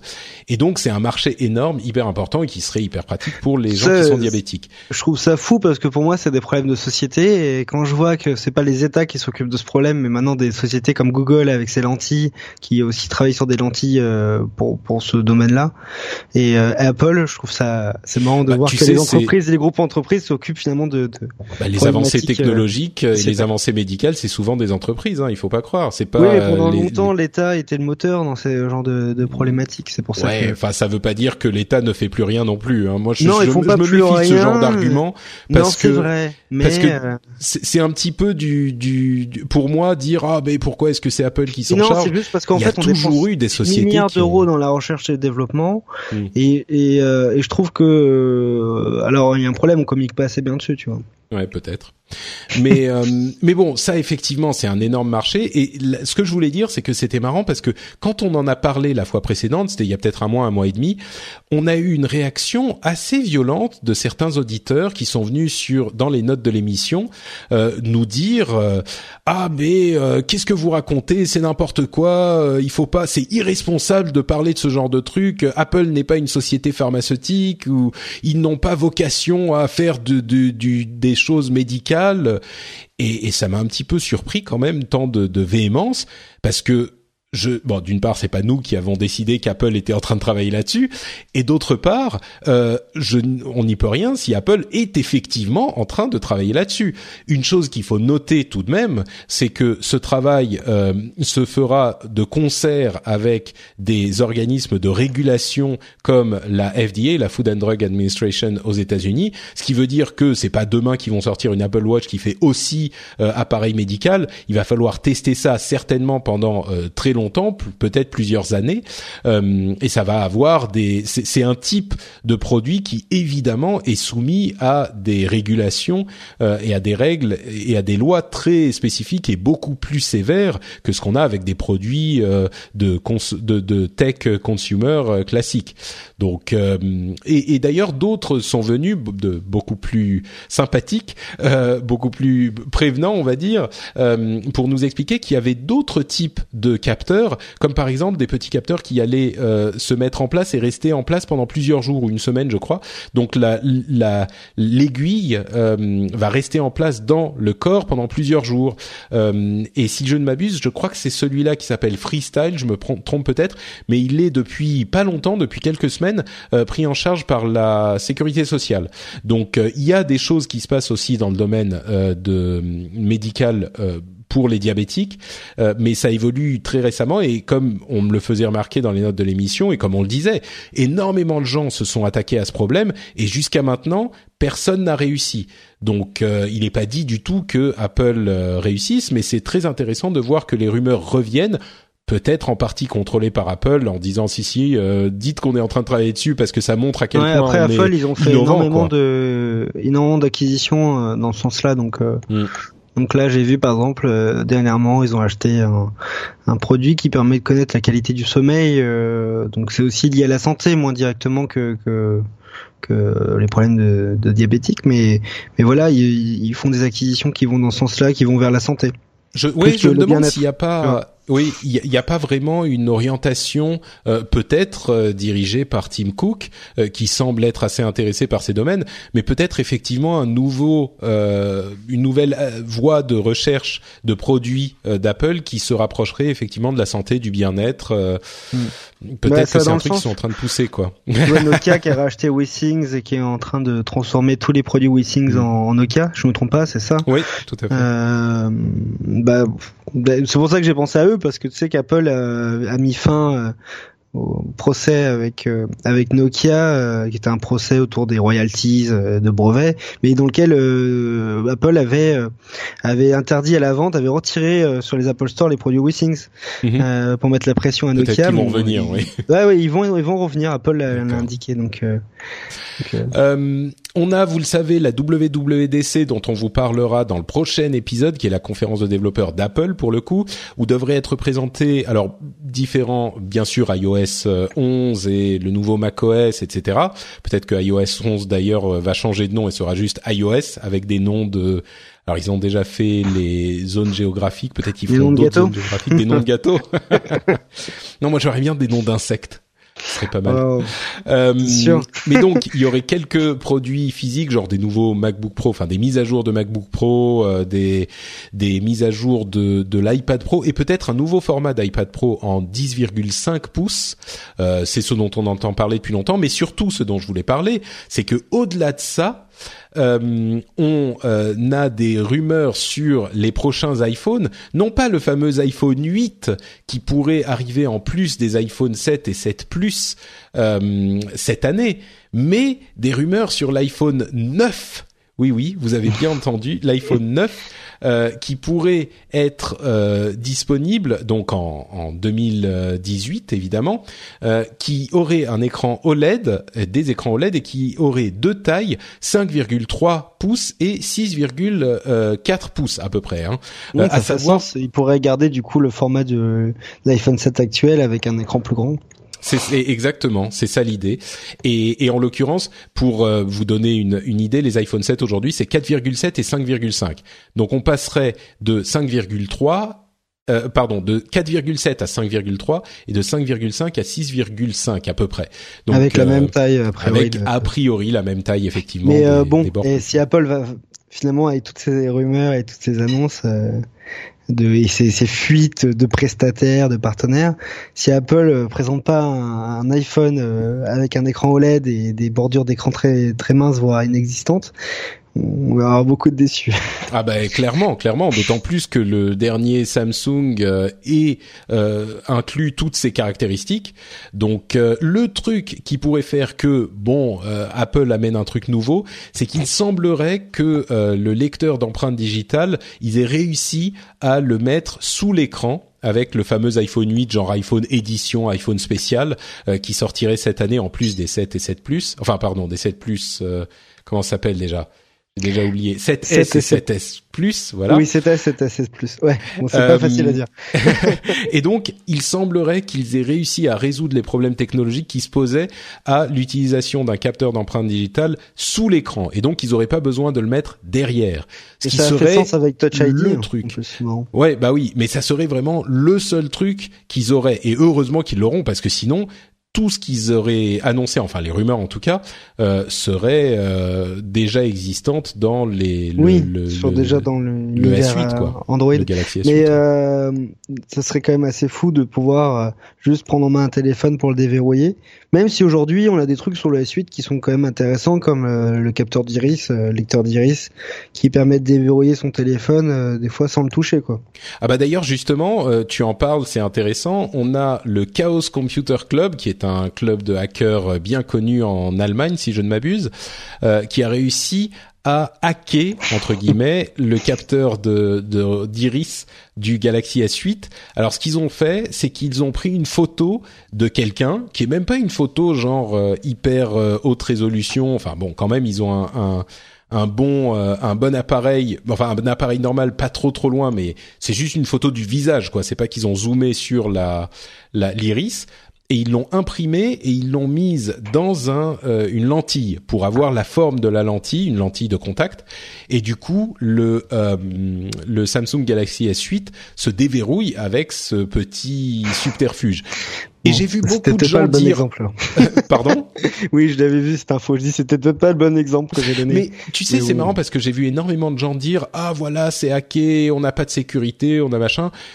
Le truc c'est que ce type d'outil c'est pas des outils qui vont vous protéger contre euh, quelqu'un qui va absolument vouloir rentrer dans votre téléphone, qui va euh, vous suivre et vous prendre en photo et vous et trouver le téléphone quand vous n'êtes pas à côté. non, mais c'est comme les sécurités chez soi, c'est-à-dire on, on, peut pas empêcher quelqu'un de rentrer, mais l'objectif d'avoir des alarmes, euh, etc., c'est de ralentir les gens et de complexifier l'entrée. C'est ça, c'est que l'idée c'est que s'il y avait aucun système de sécurité, eh ben la personne prendrait votre téléphone et l'utiliserait comme ça. Bah non, il faut un système de sécurité. Et puis ça laisse des traces. Euh, c'est con mais ça laisse des traces.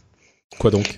Bah, ça laisse des traces de de, de, de, de déverrouiller un téléphone avec un iris, hmm. même si euh, on sait qu'il y a eu un déverrouillage. C'est comme euh, rentrer chez soi et casser casser une vitre. Tu vois et, et, donc, donc voilà, c'était euh, intéressant de voir la, les réactions à ce truc. C'est surtout, bon, c'est d'une part pour éviter la surveillance de masse entre guillemets. Normalement, les systèmes sont loqués pour cette raison, mais c'est aussi, voilà, c'est pas un truc qui va vous protéger quoi qu'il arrive. Si vous avez peur que les gens prennent une photo de votre iris, impriment le truc, impriment avec des lentilles et le déverrouillent euh, quand vous êtes, quand vous regardez pas bon, je crois qu'il faut d'autres types de sécurité sur votre téléphone, quoi. Vous avez d'autres préoccupations, on va dire. Je pense que quelqu'un vous, vous, veut du mal, quoi. Voilà, un petit peu. Euh, oui, enfin bon, il peut y avoir des cas évidemment où quelqu'un va le faire, mais voilà quoi. C'est comme quelqu'un pourrait regarder votre... Euh, votre téléphone à une soirée, euh, il ira pas jusqu'à imprimer euh, votre iris, euh, oui, c'est juste, c'est un peu chiant à faire. Quelqu'un peut tout à fait regarder votre votre code par-dessus votre épaule à un moment et faire la même chose. Donc, euh, plus simple. Hein. Ouais. Peut-être que certaines personnes avaient l'impression que le le le déverrouillage avec l'iris était plus sécurisé qu'autre chose. Et dans ce cas, effectivement, il est bon de savoir que c'est pas plus sécurisé qu'un autre système. Mais c'est comme le capteur d'empreinte. Euh, sur les premiers capteurs d'empreinte digitale, euh, on pouvait simplement imprimer son l'empreinte sur du papier, euh, papier un peu spécial, mais c'était à la portée de quasiment tout le monde. Hmm. Et donc maintenant, le scanner il est 3D, etc. Donc c'est beaucoup plus complexe. De, de, ça doit être faisable. Je pense que si n'importe quel oui, avec des imprimantes 3D, machin, c'est ça. On y arriverait, mais mais disons que ça devient euh, ça devient de plus en plus compliqué. J'ai vu un autre système qui euh, qui lit en fait le, le flux sanguin euh, sous la peau. Et a priori, hmm. il, est, il est différent pour tout le monde. Donc, Ce qui serait bien. Bon, d'une hmm. part, il faut noter quand même que c'est vrai que c'est plus facile de prendre une photo d'un visage que de d'imprimer un doigt en impression 3D. Donc ah, ouais, mais ça se trouve, le capteur d'iris, il va gagner en définition. Du coup, il faudra une photo euh, très haute définition euh, d'un iris. Ça devient hyper, euh, enfin, je veux dire, hyper spécifique. mais oui, ça va être difficile. Une solution, une solution intéressante serait d'avoir les deux. Ça serait pas mal d'avoir le capteur d'iris et le capteur d'empreinte digitale. tu vois, vérification double étape. C'est ça. Comme, comme, sur Google. Ça. Plus le code. bon, enfin, si vraiment, je, je comprends pas pourquoi les les développeurs, peut-être que c'est le cas sur Android, mais on peut pas utiliser les deux en même temps. C'est dommage. Ça serait plus sécurisé. Bon, peut-être que ça arrivera. Euh, Sony a dit qu'il se retirait de la course euh, des téléphones premium. Ils vont continuer à faire des euh, téléphones euh, moyenne gamme, on va dire, mais leurs téléphones haut de gamme vont euh, disparaître de leur. Non, moi, j'ai pas du tout la même lecture hein, de cette info.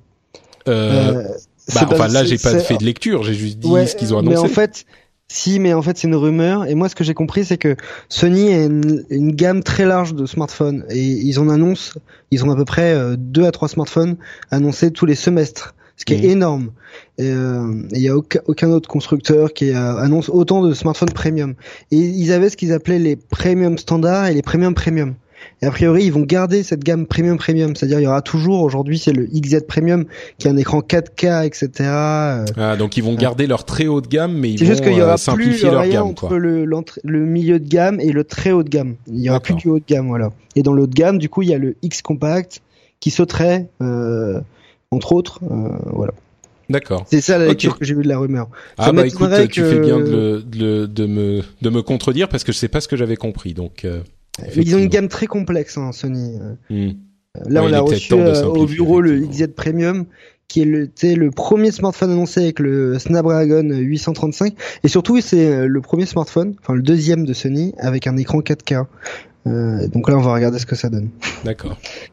Euh, Il y a un petit euh, graphique, une série de graphiques euh, qui est hyper intéressante. Je sais pas si tu l'as si tu l'as regardé, mais c'est euh, Visual Capitalist qui a fait une euh, un graphique avec tout ce que euh, tout ce qui constitue les revenus des euh, cinq plus gros acteurs de la tech, c'est-à-dire euh, bah, évidemment euh, Apple, Alphabet, euh, Microsoft, Amazon et Facebook.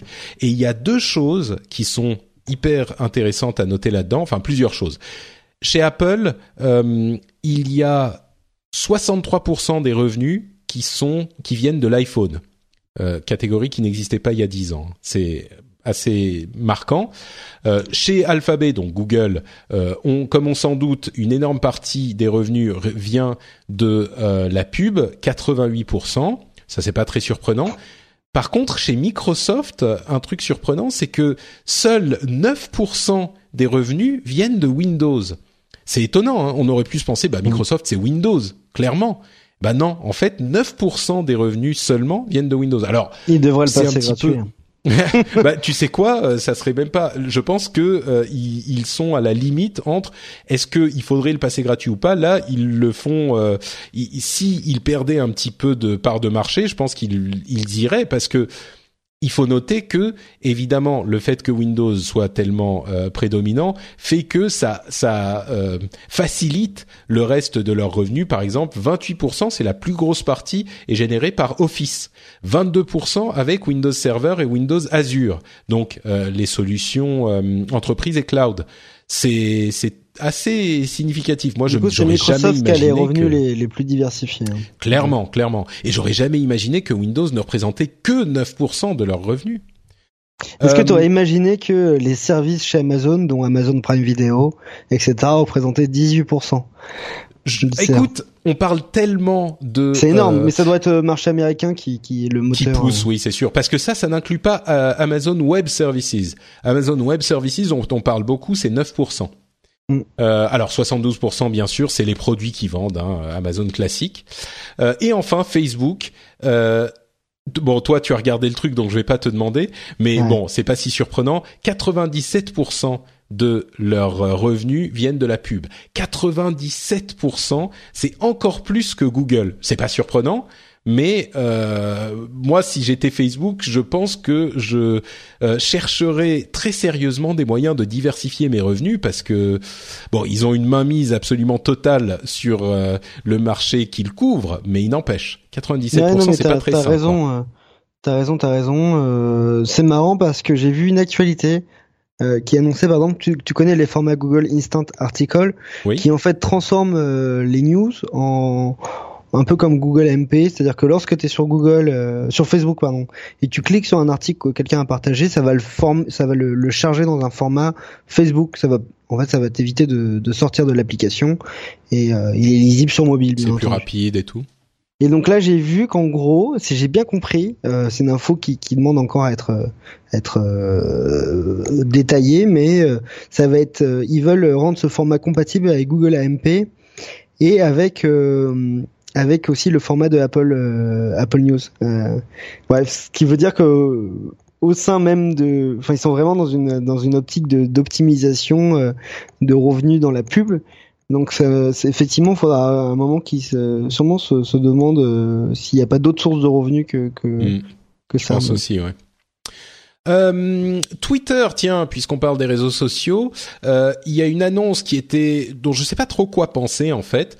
C'est le fait que Biz Stone, l'un des fondateurs, qui a euh, continué son chemin avec Medium, on connaît tous Medium aujourd'hui, je pense, euh, va revenir chez Twitter. Il, euh, il a annoncé ça dans un dans un article sur Medium justement, assez comique, mais ce qui est le plus drôle ou inquiétant, je sais pas, c'est qu'il dit pas vraiment ce qu'il va y faire chez Twitter. Euh, il a dit. Mais je pense que c'est plus un échappatoire parce que chez Medium ça va pas très bien. Ouais.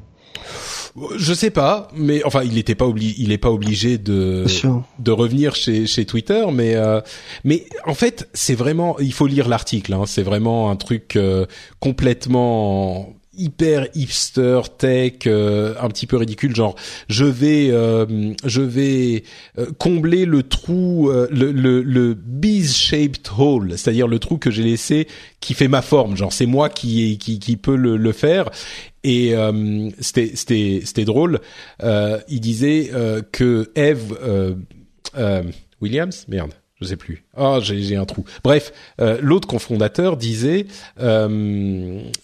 que que Biz Stone était parmi les meilleurs au monde à être Biz Stone. Donc, euh, bref, je sais pas si ça se transmet vraiment en, en anglais, mais euh, mais bon, voilà, il va retourner chez Twitter et j'aurais pensé. Bon, juste l'article est court, vous aurez vraiment le lire. Ouais. euh, et, et j'aurais pensé que euh, à, juste à le lire comme ça, je me dirais bon, c'est un truc euh, complètement ridicule, euh, ça n'a aucun sens, euh, voilà.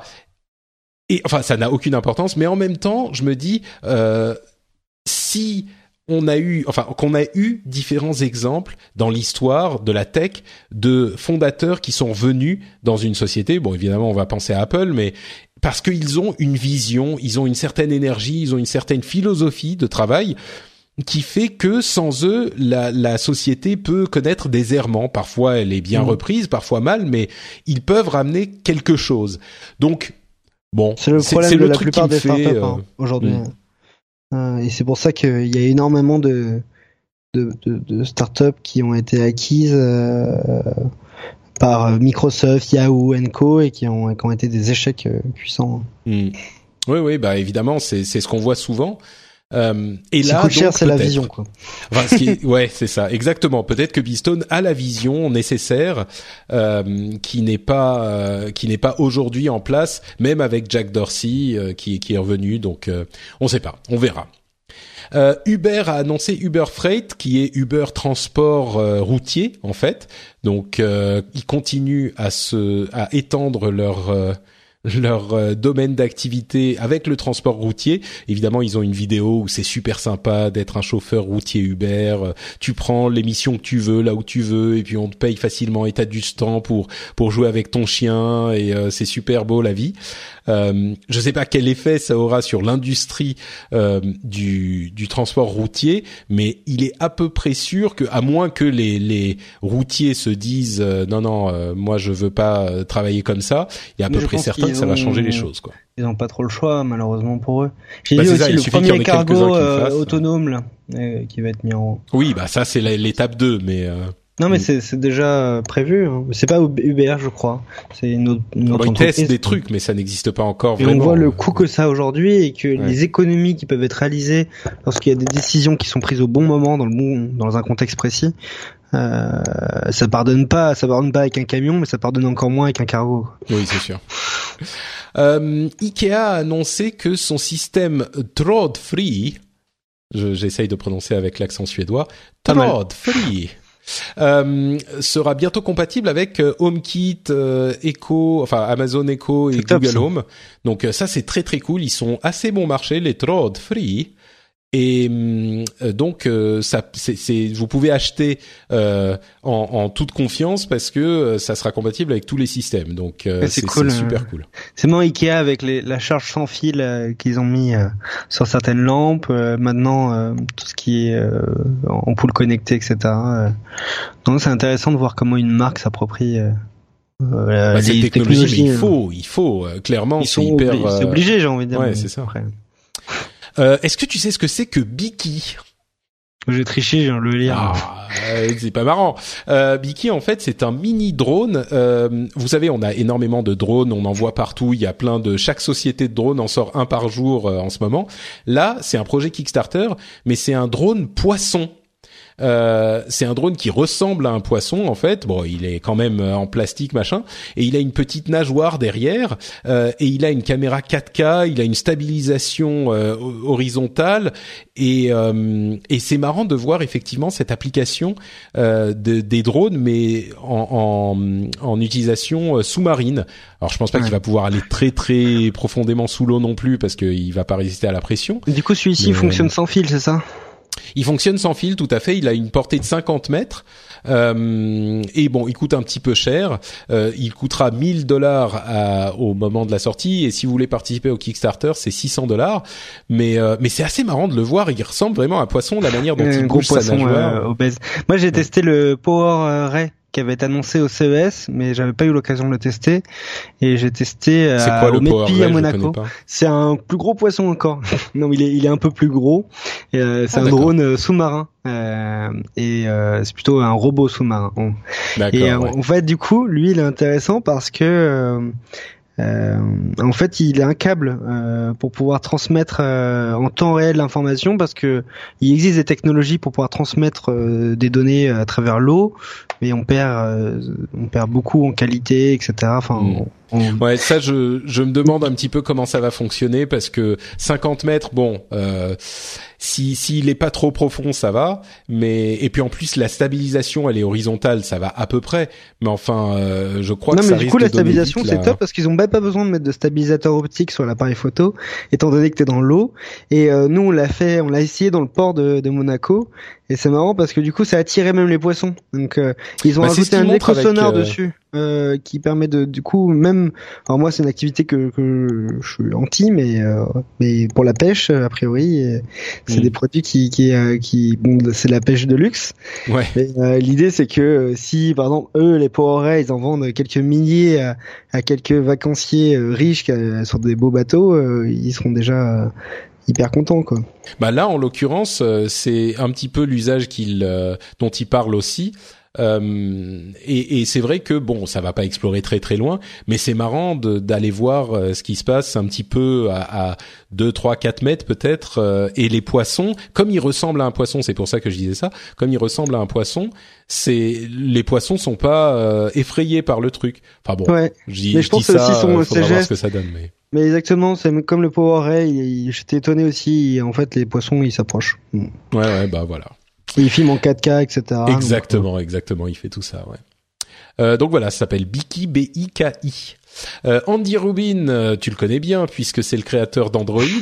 Euh, il va présenter son nouveau téléphone demain. C'est le 30 mai au moment où on chaud. enregistre. J'avoue que je vois pas très bien ce qu'il pourrait faire. Il a montré des trucs genre euh, bon, il y a pas, de- c'est un sans bord. euh, Il y a une sorte de caméra 360 en haut qui a l'air euh, hyper moche et j'espère qu'on pourra l'enlever quoi. Euh, je sais pas très bien ce qu'il pourrait faire, qui pourrait être vraiment intéressant. Mais Bah écoute, euh, pour nous c'est un peu euh, le personnage euh, emblématique d'Android parce que bien sûr, ouais. Euh, D'ailleurs, est-ce que tu étais au courant du fait qu'il a développé avant Android un, téléphone, un OS qui s'appelait Danger OS et qui équipait le Sidekick, qui n'a pas été vendu en France, mais qui était un téléphone avec un clavier euh, que les Américains se sont arrachés. Bah, le truc qu'on connaît bien qui, qui pivote avec le clavier, on l'a vu dans toutes les séries euh, dans les de années BlackBerry, 2000, quoi. ouais. Et euh, donc c'est lui en fait euh, qui était derrière euh, ce produit-là. Produit, ouais. Et c'est pour ça que le T-Mobile G1, le, le premier HTC, euh, bah, ressemblait au Sidekick, euh, tout simplement. Donc là, je pense, j'espère qu'il ressemblera pas au Sidekick, mais, euh, j'espère qu'il ressemblera plus au Galaxy S8. Euh, bah, les, les gens, quand ils écouteront l'émission, auront certainement euh, le visuel Les en face d'eux. ouais. Mais bon, bon, écoute, on verra. Euh, C'est pas la première Ouais. fois qu'un qu'un Californien de la Silicon Valley se dit, euh, moi, je veux révolutionner le, le secteur du smartphone. Il y en a un par an euh, au minimum, et, et pour le moment, euh, à part les Chinois et les autres euh, et Apple et Samsung, euh, les autres euh, entreprises ont Mhm. du mal à créer des smartphones. quoi. Moi, ce qui me, on, on va dire que je suis mauvaise langue, mais euh, moi, je trouve aussi que Android, quand Google l'a racheté à l'époque, euh, il, il ressemblait quand même énormément au téléphone de l'époque. avant l'arrivée de l'iPhone. Et tout à coup, quand l'iPhone est arrivé, Android s'est complètement transformé en, en, deux ans. Si vous allez voir les premiers prototypes Android, enfin il y a un clavier physique. Ah non, mais en fait, euh, iOS existait déjà depuis un an hein, quand Android a été présenté. Euh, iOS, enfin Android a été présenté officiellement euh, au grand public. Non, mais par euh, Google. Mais en euh, 2007 par Google et euh, ça faisait déjà un an que le, je crois l'iPhone existait hein, déjà.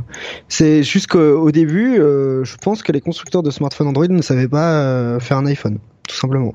Ouais, peut-être. Mais moi, moi, j'avais l'impression que euh, ils, ils avaient d'autres appareils. Il faudra que je, je vérifie la chose. Ils ont copié alors. les premiers téléphones Android. Effectivement, bah, étaient copiés sur les Windows Mobile, étaient étaient copiés ça, sur c'est sur ces vieux appareils Ah, avant l'arrivée de l'iPhone. ouais. parce que euh, je pense qu'ils ont eu euh, deux années de retard euh, sur l'iPhone. Euh, Et ils la, savaient la pas raison, concevoir un, un iPhone en fait. la, la raison pour laquelle je dis ça, c'est que c'est pas juste pour dire du mal d'Android. C'est pas bien sûr avec euh, avec toi dans, dans l'émission, je n'oserais pas. Mais euh, non, c'est surtout pour dire que Andy Rubin, qui a eu plein de bonnes idées, qui est certainement quelqu'un d'hyper capable. Euh, on, on peut pas dire ah c'est le papa d'Android donc il a il est il faisait partie de la révolution du smartphone bien sûr qu'il en faisait partie mais c'est pas lui qui a imaginé les les, les appareils euh, de ce format donc Non, mais il a participé à l'évolution d'Android pendant. euh, ah bien sûr il, bien sûr il a créé Android. hein, euh, Mais tu vois ce que je veux dire Ce que je veux dire, c'est que Oui. la, la révolution du smartphone euh, n'est pas arrivée par Android. Ils ont fait un que- truc hyper capable après, au bout de quelques années, mais c'est pas du tout arrivé par Android. Android, marrant il copiait coup- les appareils Windows Phone existants. Non, mais t'as raison. Mais euh, et Apple n'est pas connu comme une. Quand tu regardes, Apple n'est pas non plus très innovant dans le sens où euh, ils ont jamais été, euh, ils ont rarement été les premiers à sortir une technologie. En réalité, leur, leur, leur vrai, savoir-faire à eux, c'est de, de marketer une, une technologie. Et- Ouais, il y a quelques il y a quelques moments où ils ont eu des des, des traits de génie quand même, euh, Oui. comme sur le, le premier Mac ou l'iPhone par plus, exemple. ça. Mais bon, ça n'existe plus. Bon, il, pourrait y avoir un débat là-dessus, effectivement. Mais écoute, Euh, Andy Rubin, c'est quelqu'un qui est emblématique euh, Oui, sur euh, le secteur Android. C'est quelqu'un de très intelligent, qui est bien entouré. Donc, euh, je pense qu'il peut y avoir une bonne surprise. Voilà. Eh ben, espérons. C'est tout ce qu'on espère tous ici. Euh, on aura la réponse demain, de toute façon. Euh, Patreon a donné quelques chiffres. Euh, bah, Patreon, le site que vous utilisez pour soutenir l'émission. Hein. Donc, évidemment, ça m'intéresse un petit peu personnellement, mais euh, je pense que c'est quand même intéressant de voir ce dont ils euh, parlent aussi. Peut-être qu'ils ont euh, donné ces chiffres parce qu'ils vont chercher une, euh, une, euh, un financement supplémentaire ou Dieu sait quoi. Mais en tout cas, ils ont annoncé qu'ils avaient doublé le nombre de de enfin la quantité de d'argent euh, euh, attendez excusez-moi je me perds euh, c'est c'est c'est pas exactement le- la quantité d'argent. Ils ont doublé le nombre de patrons, enfin de soutiens, de personnes qui soutiennent. Ils sont à un million de personnes qui soutiennent activement. Euh, ouais, mais en fait ils divisent entre euh, soutien et créateurs. C'est-à-dire qu'il y a Ouais. 50 000 créateurs actifs et 1 million de soutiens actifs. Ouais, c'est super tous les deux ont hein. doublé. Ouais, c'est c'est ça a doublé en un an et ils sont en 2017. Euh, ils devraient, si tout va bien, euh, payer 150 millions de dollars aux créateurs. Alors je vous rassure, je vous rassure ou je vous euh, déçois, tout ne vient pas dans ma poche. Hein. Euh, je suis pas à 150 millions de dollars et je me souviens d'une époque bien lointaine où j'étais dans les 100 plus gros euh, euh, créateurs sur Patreon. Bah grâce à vous, maintenant je suis plus tout à fait dans les 100 dans les 100 premiers, mais euh, mais c'est super euh, super positif. Alors évidemment C'est Patreon dommage que le, le service entreprise- soit pas assez francisé. euh, j'ai l'impression- Est-ce qu'ils ont une équipe en France, euh, Patreon? Non, non. Alors ils ont pas une équipe en France, euh, mais c'est dans leur euh, leur projet à terme. C'est pas encore le cas, mais évidemment avec une croissance comme celle-là, ils vont, euh, je pense, euh, à un moment faire une croissance à l'international. Euh, et c'est c'est un, un autre chiffre qui est intéressant, c'est que eux, ils ne prennent, il faut le savoir, ils ne prennent que 5% de euh, l'argent qu'ils rentrent. Il y a la plupart des autres sociétés, et d'ailleurs c'est ce que leur demandaient leurs investisseurs au début, c'était qu'ils augmentent cette part. Ils étaient à 5% parce que Jack Canty, le fondateur, est un artiste lui-même, et il dit qu'il faut que l'argent aille aux créateurs et pas à la plateforme. Et donc, il a refusé toujours de doubler ou de tripler la commission de Patreon. Et donc, il ne gagne sur les 150 millions, il ne gagne que bah, 7,5 millions de dollars sur l'année. Alors, c'est quand même euh, pas mal et ça fait tourner la boîte et sans doute même plus. Et on espère qu'ils vont continuer à croître. Mais déjà, le fait que 5%, c'est pas énorme. Ah bah oui, dans cette dans ce type d'industrie, c'est même très peu. très mais, peu. euh, mais mais ils ont vraiment l'intention de euh, redistribuer l'argent aux créateurs et c'est vraiment une intention, comme je le disais, parce que Jack Conti est créateur lui-même. C'était l'un des, enfin c'était l'homme dans la société, dans la le groupe euh, Pamplemousse que vous connaissez peut-être sur euh, sur YouTube. Euh, il, a, il- là, on peut vraiment parler de choix idéologiques, philosophiques. Il veut que l'argent euh, aille autant que possible aux créateurs. Mais c'est important, euh, c'est genre juste primordial pour que le maximum de créateurs euh, utilisent leur plateforme, la- la- l'adoptent. C'est ça. Et surtout, euh, revenir dessus, pour moi, ça, ça toucherait carrément le, le, la confiance que peuvent avoir les, les, les créateurs avec la plateforme. Mais bon. Bah peut-être qu'à un moment ils diront écoutez on s'en sort pas il faut qu'on passe à 10% ou Dieu sait quoi et je pense que les créateurs le truc c'est que Ils devraient plutôt faire des paliers en fonction du nombre d'utilisateurs que ouais. et en fonction de l'ancienneté, etc. Bah, c'est les Mm. relations normales que tu peux avoir avec euh, finalement une régie, quoi. Effectivement ça pourrait être un- une solution mais en tout cas c'est hyper intéressant de voir moi en tant que créateur euh, à quel point ils ont euh, permis de créer un business quoi de créer une vie euh, une, un, un modèle de revenu, de financer un truc qui, à l'origine, n'était juste pas finançable. Moi, comme, enfin, vous le savez tous, ça fait euh, plus de dix ans que je fais des podcasts. Les podcasts, je les faisais, et puis c'était pas possible de gagner de l'argent avec. Quand Patreon arrivait, du jour au lendemain, c'était euh, hop, voilà, vous pouvez gagner de l'argent avec ce que vous faites. Et il y a 50 000 créateurs aujourd'hui qui sont actifs. Alors, tous ne vivent pas de leur truc. hein. Il y en a beaucoup, je suis sûr, qui gagnent quelques centaines de d'euros ou plus ou moins euh, par mois euh, avec le avec le Patreon. Mais il n'empêche, c'est des créateurs actifs qui gagnent de l'argent avec euh, ce qu'ils créent. Et un million de personnes qui leur font confiance sur la plateforme et qui donnent de l'argent. Enfin, moi, je trouve vraiment que c'est euh, un système magique et je suis évidemment, j'ai un intérêt énorme dans le truc, mais je suis hyper heureux que euh, ça se passe visiblement assez bien pour eux. Doublement du nombre de créateurs et du nombre de soutiens en un an, bah ça veut dire qu'ils ont trouvé un truc qui fonctionne quoi. Non, mais t'as parié, t'as parié sur a priori un bon cheval. Bah j'espère oui, c'est que et ça ça crée de la confiance aussi. Euh, c'est vraiment avec que utilisateurs, c'est important parce que bah c'est si ça. réussi à en convaincre aujourd'hui, les convaincre de changer de plateforme plus tard, c'est quand même compliqué, mais bon. Bah c'est toujours un peu compliqué. On connaît Tipeee en France. J'espère que ça se passe bien pour eux aussi. Je j'ai pas vraiment de- d'informations là-dessus, mais en tout cas Patreon, euh, ils Il y en a qui ont, font les euh, deux en même temps, mais bon. Pardon? Il y en a certains créateurs font les deux en même temps, Tipeee plus Patreon. Ah euh, oui, moi j'ai pas, j'ai le choix. Patreon, mais mais mais tu vois, tu te dis sur euh, Patreon, t'as une grosse communauté, c'est une société sérieuse, t'es, tu peux avoir confiance quoi. Mm. Et euh, un million d'utilisateurs, effectivement, c'est, enfin c'est énorme à l'époque quand j'ai commencé. que quoi deux ans et demi euh, sur Patreon, c'était minuscule. Moi, j'envoyais, j'envoyais des mails au, au COO, quoi. J'envoyais des mails au Chief Operating Officer et il me répondait genre dans les dans la demi-heure. C'est pour ça que je suis allé chez Patreon. euh, et que je suis content d'être resté chez Patreon parce que j'avais une ligne directe et encore aujourd'hui ils sont hyper réactifs le service à l'américaine quoi si t'as un problème tu leur envoies un mail ils te répondent tout de suite et mais à l'époque bon aujourd'hui c'est plus Mais de toute façon, en mais- leur envoyant un email, t'as bien, euh, t'as bien, euh, ré- en fait, t'as juste répondu à ce que tu recherchais euh, dans un service de ce type-là, c'est-à-dire les ça. une écoute des utilisateurs. Et s'ils l'avaient à l'époque euh, en répondant à un email, ils l'ont aujourd'hui à travers les outils de support, etc., ça, le suivi qu'ils ont. je pense. Ouais. Donc bref, plutôt ça c'est le genre de news qui me qui me donne le sourire parce que c'est c'est vraiment une société qui permet des trucs cool et qui a à son cœur, alors il faut voir si ça durera, mais qui a à son cœur une philosophie euh, saine, je pense, saine et positive pour la création de contenu. Donc euh, moi ça me ça me plaît.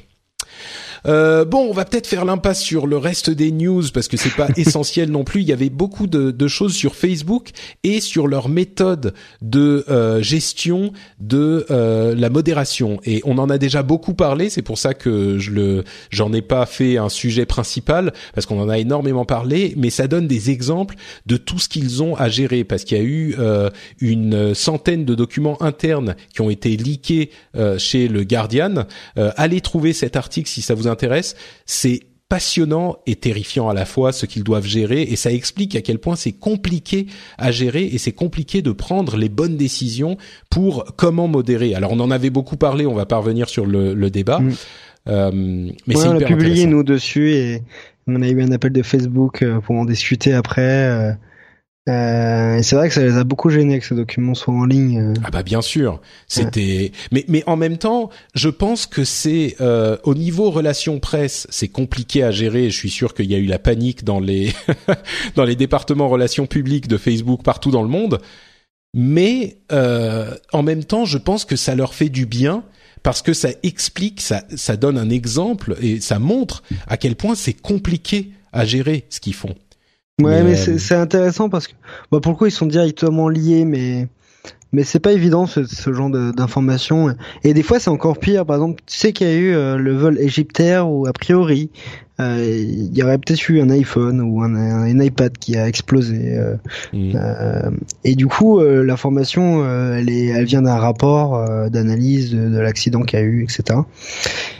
Et donc Apple, euh, ils ont été obligés de réagir par exemple à cette info. Ça, c'est intéressant de voir comment. Euh, et encore, tu vois, c'est encore, euh, c'est encore très différent, mais on voit l'attitude qu'ont les grands groupes comme ça face à des fuites d'informations, face à des, des, informations, où finalement, pour moi, c'est une, une, attitude saine, c'est-à-dire, en gros, ils communiquent en disant on sait, euh, etc. Bah, ils ont commis, oui, ils ont ils ont publié un article qui était intéressant justement où ils disaient, euh, bah oui, c'est compliqué de, de donner la, la, limite quoi, de savoir euh, où on. Enfin bon, tout ce dont on a déjà parlé.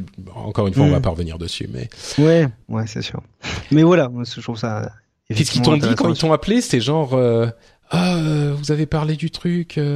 J'ai pas suivi euh, Facebook. Non, j'ai pas suivi, mais il y a eu un call d'une de, demi-heure derrière qui a permis de, de surtout de euh, ce qu'ils font ces marques-là. On avait par exemple eu un appel de la part de Apple suite à l'article sur l'Égyptaire.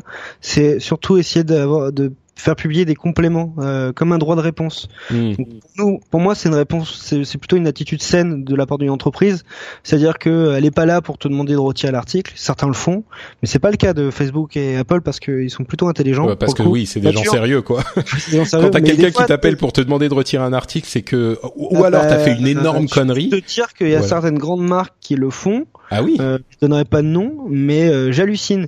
Et quand j'ai un Apple qui qui appelle euh, qui appelle pour euh, pour nous demander de, de, nous apporter des précisions concernant l'info, c'est super sain. c'est super sain. on l'a fait une mise à jour d'article, on, l'a copié-collé. la réponse d'Apple qui disait que que que que en gros. Euh, bon, c'est un droit de réponse. l'affaire et que et que leurs produits, eux, leur priorité, c'est c'est la sécurité des gens, quoi. Mmh. Ouais. Euh, bon, il y a ça aussi... portait rien à l'affaire hein, pour le coup. Ouais, oui, bon, ça c'est souvent il y a euh, juste un petit peu de, de, de fluff en plus quoi. Euh, la CNIL a fait une euh, a, imposé une amende, je crois que c'est 150 000 euros à Facebook pour des problèmes de de, de clarté sur l'utilisation des données. Alors c'est intéressant parce que c'est toujours des choses qui sont importantes à traiter, mais en même temps, on a généralement ces institutions qui sont pas très claires sur les solutions qu'ils voudraient apporter aux problèmes, problèmes réels. Et en plus de ça, les amendes sont d'un montant euh, assez ridicule pour ces grandes sociétés. Donc, euh, c'est... La CNIL, il manque vraiment de moyens, il manque d'outils hein, pour mm. ce genre de... Je pense que malheureusement, euh, il faudrait que que ça aille encore plus haut pour c'est sûr que euh, si on a déterminé qu'il y a un problème, moi vraiment ce qui me ce qui me gêne, je comprends et j'approuve euh, la la démarche. Ce qui me gêne, c'est que ces instances sont souvent trop floues dans les solutions qu'ils demandent parce que on avait eu ces problèmes déjà. Ils disent par exemple euh, euh, ici que il faut, euh, enfin bon, bref. C'est c'est des, des, questions de collecte de données de navigation. Un truc qui est assez juste, c'est qu'ils disent par exemple que avec les outils que Facebook met en place sur les pages web, avec les embeds dans les pages web, ben, ils collectent des données, y compris sur les gens qui ne sont pas logués sur Facebook et ils construisent des profils. Et ça, clairement, ça me paraît répréhensible. Et du coup, bah, les 150 000 euros, bah. Je sais pas si c'est répréhensible dans le sens où je pense que n'importe quel site web le fait aujourd'hui, mais. Bah bien sûr, oui, mais c'est répréhensible pour tout le monde. Mais Facebook, ils sont plus gros, donc ça se voit plus. Mais euh... ouais, ouais, ouais, non, c'est sûr. Il y, a, il y, a, des règles à suivre. Mais la CNIL, son objectif, c'est que les, les, gens suivent les règles. Hein. Nous, on s'est fait. Euh, on s'est fait embêter pour des, des, détails sur Frandroid et ça montre ça montre bien qu'ils font bien leur travail. Hein. Tu verrais euh, les trucs qu'ils nous ont demandé, euh, c'est presque ridicule des fois. Mais comme quoi, par exemple? J'ai plus les détails en tête, mais euh, ça va du message lié aux cookies, qui est un message bon basique, c'est normal, à des trucs insignifiants sur sur les requêtes HTTP, etc. mais c'est bien. Dire, bah oui, super. oui, mais ça veut dire qu'ils font bien leur travail, effectivement. Euh, bon, très rapidement, euh, l'enquête contre Julian Assange a été classée sans suite en Suède. Vous savez, c'était cette euh, enquête sur une affaire de viol. Et le truc qu'il faut noter quand même, c'est qu'elle a été classée sans suite parce que Julian Assange est terré dans l'ambassade de l'Équateur en Angleterre, à Londres. Et donc, euh, ça fait des années que ça dure, et ils se rendent compte que bah ça va pas se résoudre. Donc, c'est pas qu'ils ont conclu qu'il y avait pas de mérite à l'affaire, c'est juste qu'ils se sont dit bon bah c'est pas la peine de continuer, ça sert à rien. Euh, donc bon, ça veut pas dire que Julian, Assange est coupable ou non, mais euh, voilà, l'affaire est, est, classée sans suite. Et Chelsea Manning a été libérée et elle a commencé à, à communiquer sur les réseaux sociaux. Donc euh, c'était une, euh, une semaine ou deux semaines plutôt positif. Alors Chelsea Manning, on savait qu'elle allait être libérée. Hein. Ça avait été décrété par le président Obama avant son départ de la Maison Blanche.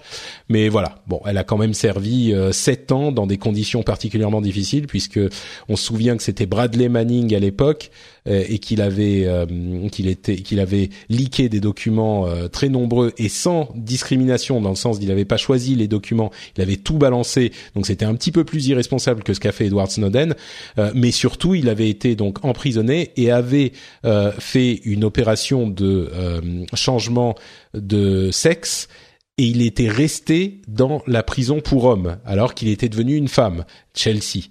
Donc c'était mm. vraiment des conditions euh, très très particulières et pas particulièrement euh, agréables, on va dire.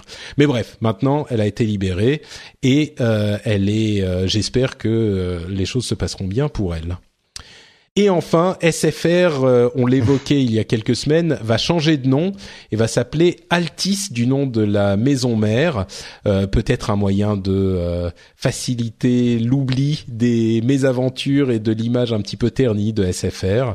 Euh, hmm. Mais bon, c'était super intéressant comme info. Enfin, moi, je trouvais ça bien parce que j'adore les télécoms, mais mais euh, moi, j'ai trouvé donc j'avais j'ai travaillé sur un, un papier que j'avais rapidement écrit, peut-être un peu trop. Euh, en tout cas, ça fait suite à une discussion en interne et un peu de recherche sur les raisons qu'on poussait Altis à prendre cette décision parce que c'est quand même osé et coûteux. Hein. SFR, c'est une marque qui était très ancienne, mmh. plus de 20 ans, je crois. Et, ah, euh, et du coup, c'est une marque effectivement qui est abîmée aujourd'hui. Euh, ils ont euh, détruit, euh, ils ont perdu énormément de clients. Ils ont, sont toutes les études de satisfaction, la, la marque a, a, pris vraiment cher. Et moi, j'avais trouvé du coup deux autres raisons au-delà de la décision liée à la marque abîmée SFR, ce besoin de changer. il y avait une décision économique, c'est qu'aujourd'hui, le groupe Altis, ils ont fait énormément d'acquisitions en France, c'était Virgin Mobile SFR, mais il y a aussi eu Portugal Télécom, Sudelink et Cablevision euh, aux États-Unis. Et du coup, euh, je pense qu'aujourd'hui, euh, ils ont besoin de, de, de, de simplifier euh, euh, le marketing et la communication autour de ces marques-là. Et c'est pour ça qu'ils ont annoncé, par exemple, euh, qu'ils vont passer de... Ils avaient 8 agences médias et 10 agences de création et ils vont en avoir une de en chaque catégorie de secteur qu'ils ont. Donc bah, ça, c'est d'énormes économies au final mmh. en communication. Et pour la, la raison la plus intéressante, que je trouvais, euh, c'était en fait que a priori, euh, c'est une raison financière au-delà des économies liées à la communication marketing. C'est-à-dire qu'en gros, le groupe Altis pourrait réaliser des économies fiscales via l'utilisation de la licence de marque pour pouvoir transférer plus facilement des bénéfices de ses filiales comme SFR vers vers le groupe Altis pour, et payer moins d'impôts en faisant payer du coup des, subvention et euh, quelque chose m'avait mis un peu le, le, le comment on dit le, le truc à l'oreille le, la puce à l'oreille la puce à l'oreille désolé euh, c'est un tweet de Didier Lombard euh, qui était l'ancien CEO de d'Orange l'ancien PDG d'Orange euh, qui a été remplacé par Stéphane Richard et qui a écrit à l'occasion jeter un œil sur les redevances de marque que les filiales devront payer à la holding Altis quoi. Hmm. Et, euh, donc intéressant, ce qu'on appelle le contrat management euh, fees. Donc il euh, y, a jamais, c'est intéressant de voir qu'est-ce qui pousse des fois les marques à faire des changements qui paraissent assez, enfin, voilà, surprenant, mais en même temps, c'est vrai qu'SFR a pris cher ces derniers. C'est vrai, c'est vrai. écoute, euh, le jour où euh, j'aurai 60, où j'aurai suffisamment de revenus avec euh, Patreon et 60 filiales, peut-être que je ferai ce type d'opération. Je viendrai te demander exactement de quoi il en retourne.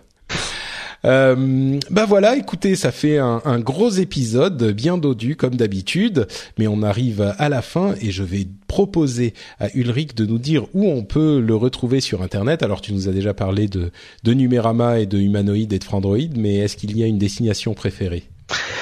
Euh, non, moi on peut me retrouver c'est principalement sur Twitter aujourd'hui. Euh, j'ai peu trop le temps de publier euh, du contenu moi-même. Ah, la, la dure vie d'un CEO de groupe média, bien sûr. Bah c'est ce qui me fait un peu de la, de, la peine. Et heureusement je laisse quand même le temps de faire de la couverture de certains salons et d'accompagner les équipes parce que c'est un peu de, franchement remettre les mains dans le cambouis c'est ce que je préfère. Donc euh, c'est vraiment euh, un problème d'être schizophrène, c'est-à-dire prendre le recul suffisant pour pouvoir appliquer une stratégie, une vision à, un groupe et à une équipe. Euh, et puis l'autre côté, euh, à, cette passion qui me donne, euh, qui me donne envie de mettre les mains dans le cambouis. Comme le fait de pouvoir prendre le temps de participer à, des, des, émissions comme la tienne quoi. Et écoute, ça nous fait plaisir aussi. Donc on va encourager les auditeurs à aller te suivre sur Twitter. C'est Ulrich Rosier. Les liens seront, enfin le lien sera dans les notes de l'émission évidemment.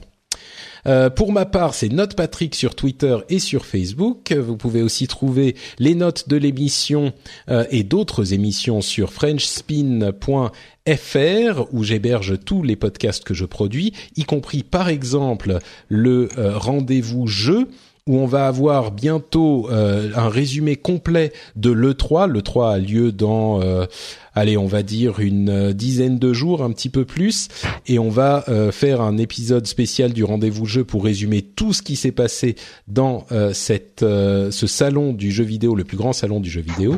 Donc je vous encourage à aller vous abonner si ce sujet vous intéresse. Vous pouvez aussi allez laisser des notes euh, sur euh, iTunes ou d'autres catalogues de podcasts, comme l'a fait DL3D, il a laissé 5 étoiles. Il nous dit euh, les podcasts, je, je, coupe une partie où il encourage les gens à laisser 5 étoiles, mais il dit tes podcasts sont géniaux, je les écoute tous, même en anglais. Abonnez-vous, vous ne serez pas déçus. Merci beaucoup à toi DL3D. Vous pouvez effectivement aller écouter les podcasts en anglais et en particulier The Phileas Club, qui je pense pourrait intéresser certains d'entre vous. Ça c'est sur French Spin .com. Enfin, les liens sont partout dans les. Et c'est marrant, Patrick, en off tout à l'heure, tu me disais, euh, je te disais, euh, ouais, en juillet, j'ai hâte d'être en juillet. Tu me disais, mais qu'est-ce qui se passe en juillet? C'est les vacances? Je dis, oui, mais attends, t'as vu entre l'e-cube, euh, la conférence d'Apple et, ces prochaines semaines, elles vont être difficiles. Hein. Ah bah c'est sûr, oui. Effectivement, moi, j'avoue que là, c'est dans les semaines à venir, c'est la course permanente. En plus, pour le, le, le 3, je vais couvrir les conférences en anglais avec mon ami podcaster Scott Johnson, mais je vais presque toutes les faire et il y en a genre à des 3 heures et 2 heures et 3 heures du matin. Comme chaque année. Hein. Ça va être chaud, ouais. Et là, cette semaine, nous, on a le Computex à Taïwan. Euh, en plus, ouais. Taipei, qui, qui est qui est quand même qui reste quand même intéressant malgré le fait que les marques taïwanaises perdent un peu de de, de leur euh, bah HTC, Asus, Acer, etc. Etc. c'est pas des marques qui, qui, qui ont des qui ont un gros développement d'activité, on va dire. Euh, bah écoutez, en tout cas, vous aurez les infos euh, bien sûr sur les sites de d'Ulrich euh, et euh, s'il y a des choses intéressantes, on vous en parlera dans le prochain rendez-vous tech.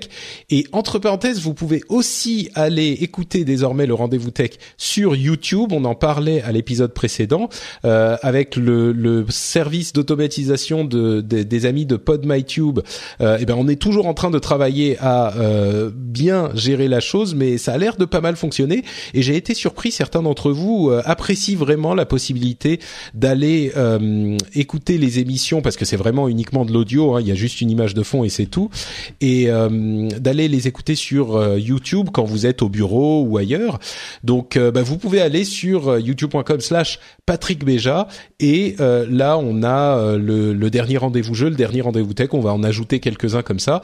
Donc, vous pouvez vous abonner pour récupérer les épisodes, enfin écouter les épisodes quand vous êtes dans des configurations où YouTube est préférable, bien sûr, euh, le podcast reste en format podcast avant tout et euh, le, c'est juste un truc en plus. Hein, ça, Surtout sur YouTube, on peut s'abonner, donc euh, ça, bah, on peut s'abonner. Euh. Et, et, un truc qui est pratique, dont certains parlaient, c'est que bah, ça reprend là où vous êtes arrêté. Bien sûr, les ah podcasts le font aussi, mais bon. Ouais. Oui, voilà. c'est vrai. Mais le YouTube, tu l'as aujourd'hui sur toutes les plateformes. Aussi, ouais. Oui, mais quand tu es en train de bouger, quand tu mets ton iPhone en, ou ton Android en, en, en pause, enfin en lock, il continue pas. Peut-être sous Android. Oui, mais regarde, euh, sur Android, euh, ça a été annoncé d'Android O pour terminer, c'est pas mal. Et ils l'ont annoncé. Donc tu as le Picture in Picture qui permet du coup de continuer à regarder une vidéo euh, dans une petite fenêtre et pouvoir faire autre chose à côté. C'est vrai. Et sur Android tablette et Android TV et, ah, et ils ne l'ont pas implémenté sur iOS alors que c'est disponible depuis un moment. C'est disponible sur iPad, je crois, mais YouTube. Mais non, pas sous YouTube, c'est ça. YouTube ne peut ne l'a pas mis en place et moi j'utilise beaucoup mon iPad. Et... Ils font. Bref. euh, et enfin, en conclusion, vous pouvez également bien sûr aller sur patreon.com/slash rdvtech pour soutenir l'émission. Si l'émission vous plaît, si vous avez euh, quelques vraiment quelques euros à, euh, à, à donner à euh, cette émission qui vous intéresse et qui vous informe, eh ben vous pouvez le faire sur patreon.com/slash rdvtech. On vous remercie de nous avoir écoutés et on vous donne rendez-vous dans une quinzaine de jours. On aura la WWDC et d'autres infos bien sûr pour vous. D'ici là, portez-vous bien. Ciao ciao. Ciao.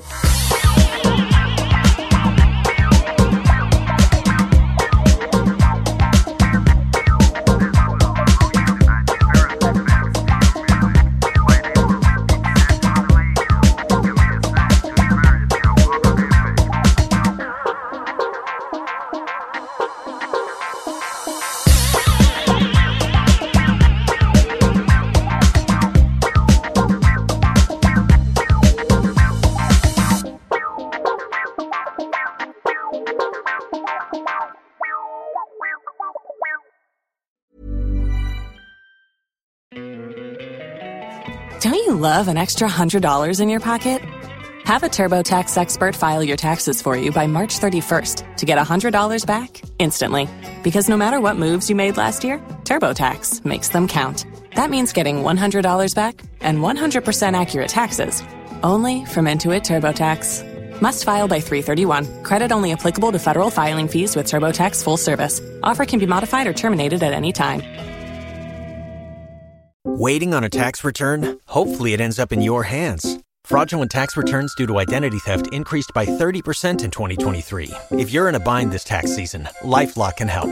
Our U.S. based restoration specialists are experts dedicated to helping solve your identity theft issues. And all LifeLock plans are backed by the Million Dollar Protection Package. So we'll reimburse you up to the limits of your plan if you lose money due to identity theft. Help protect your information this tax season with LifeLock. Save up to 25% your first year at LifeLock.com slash aware.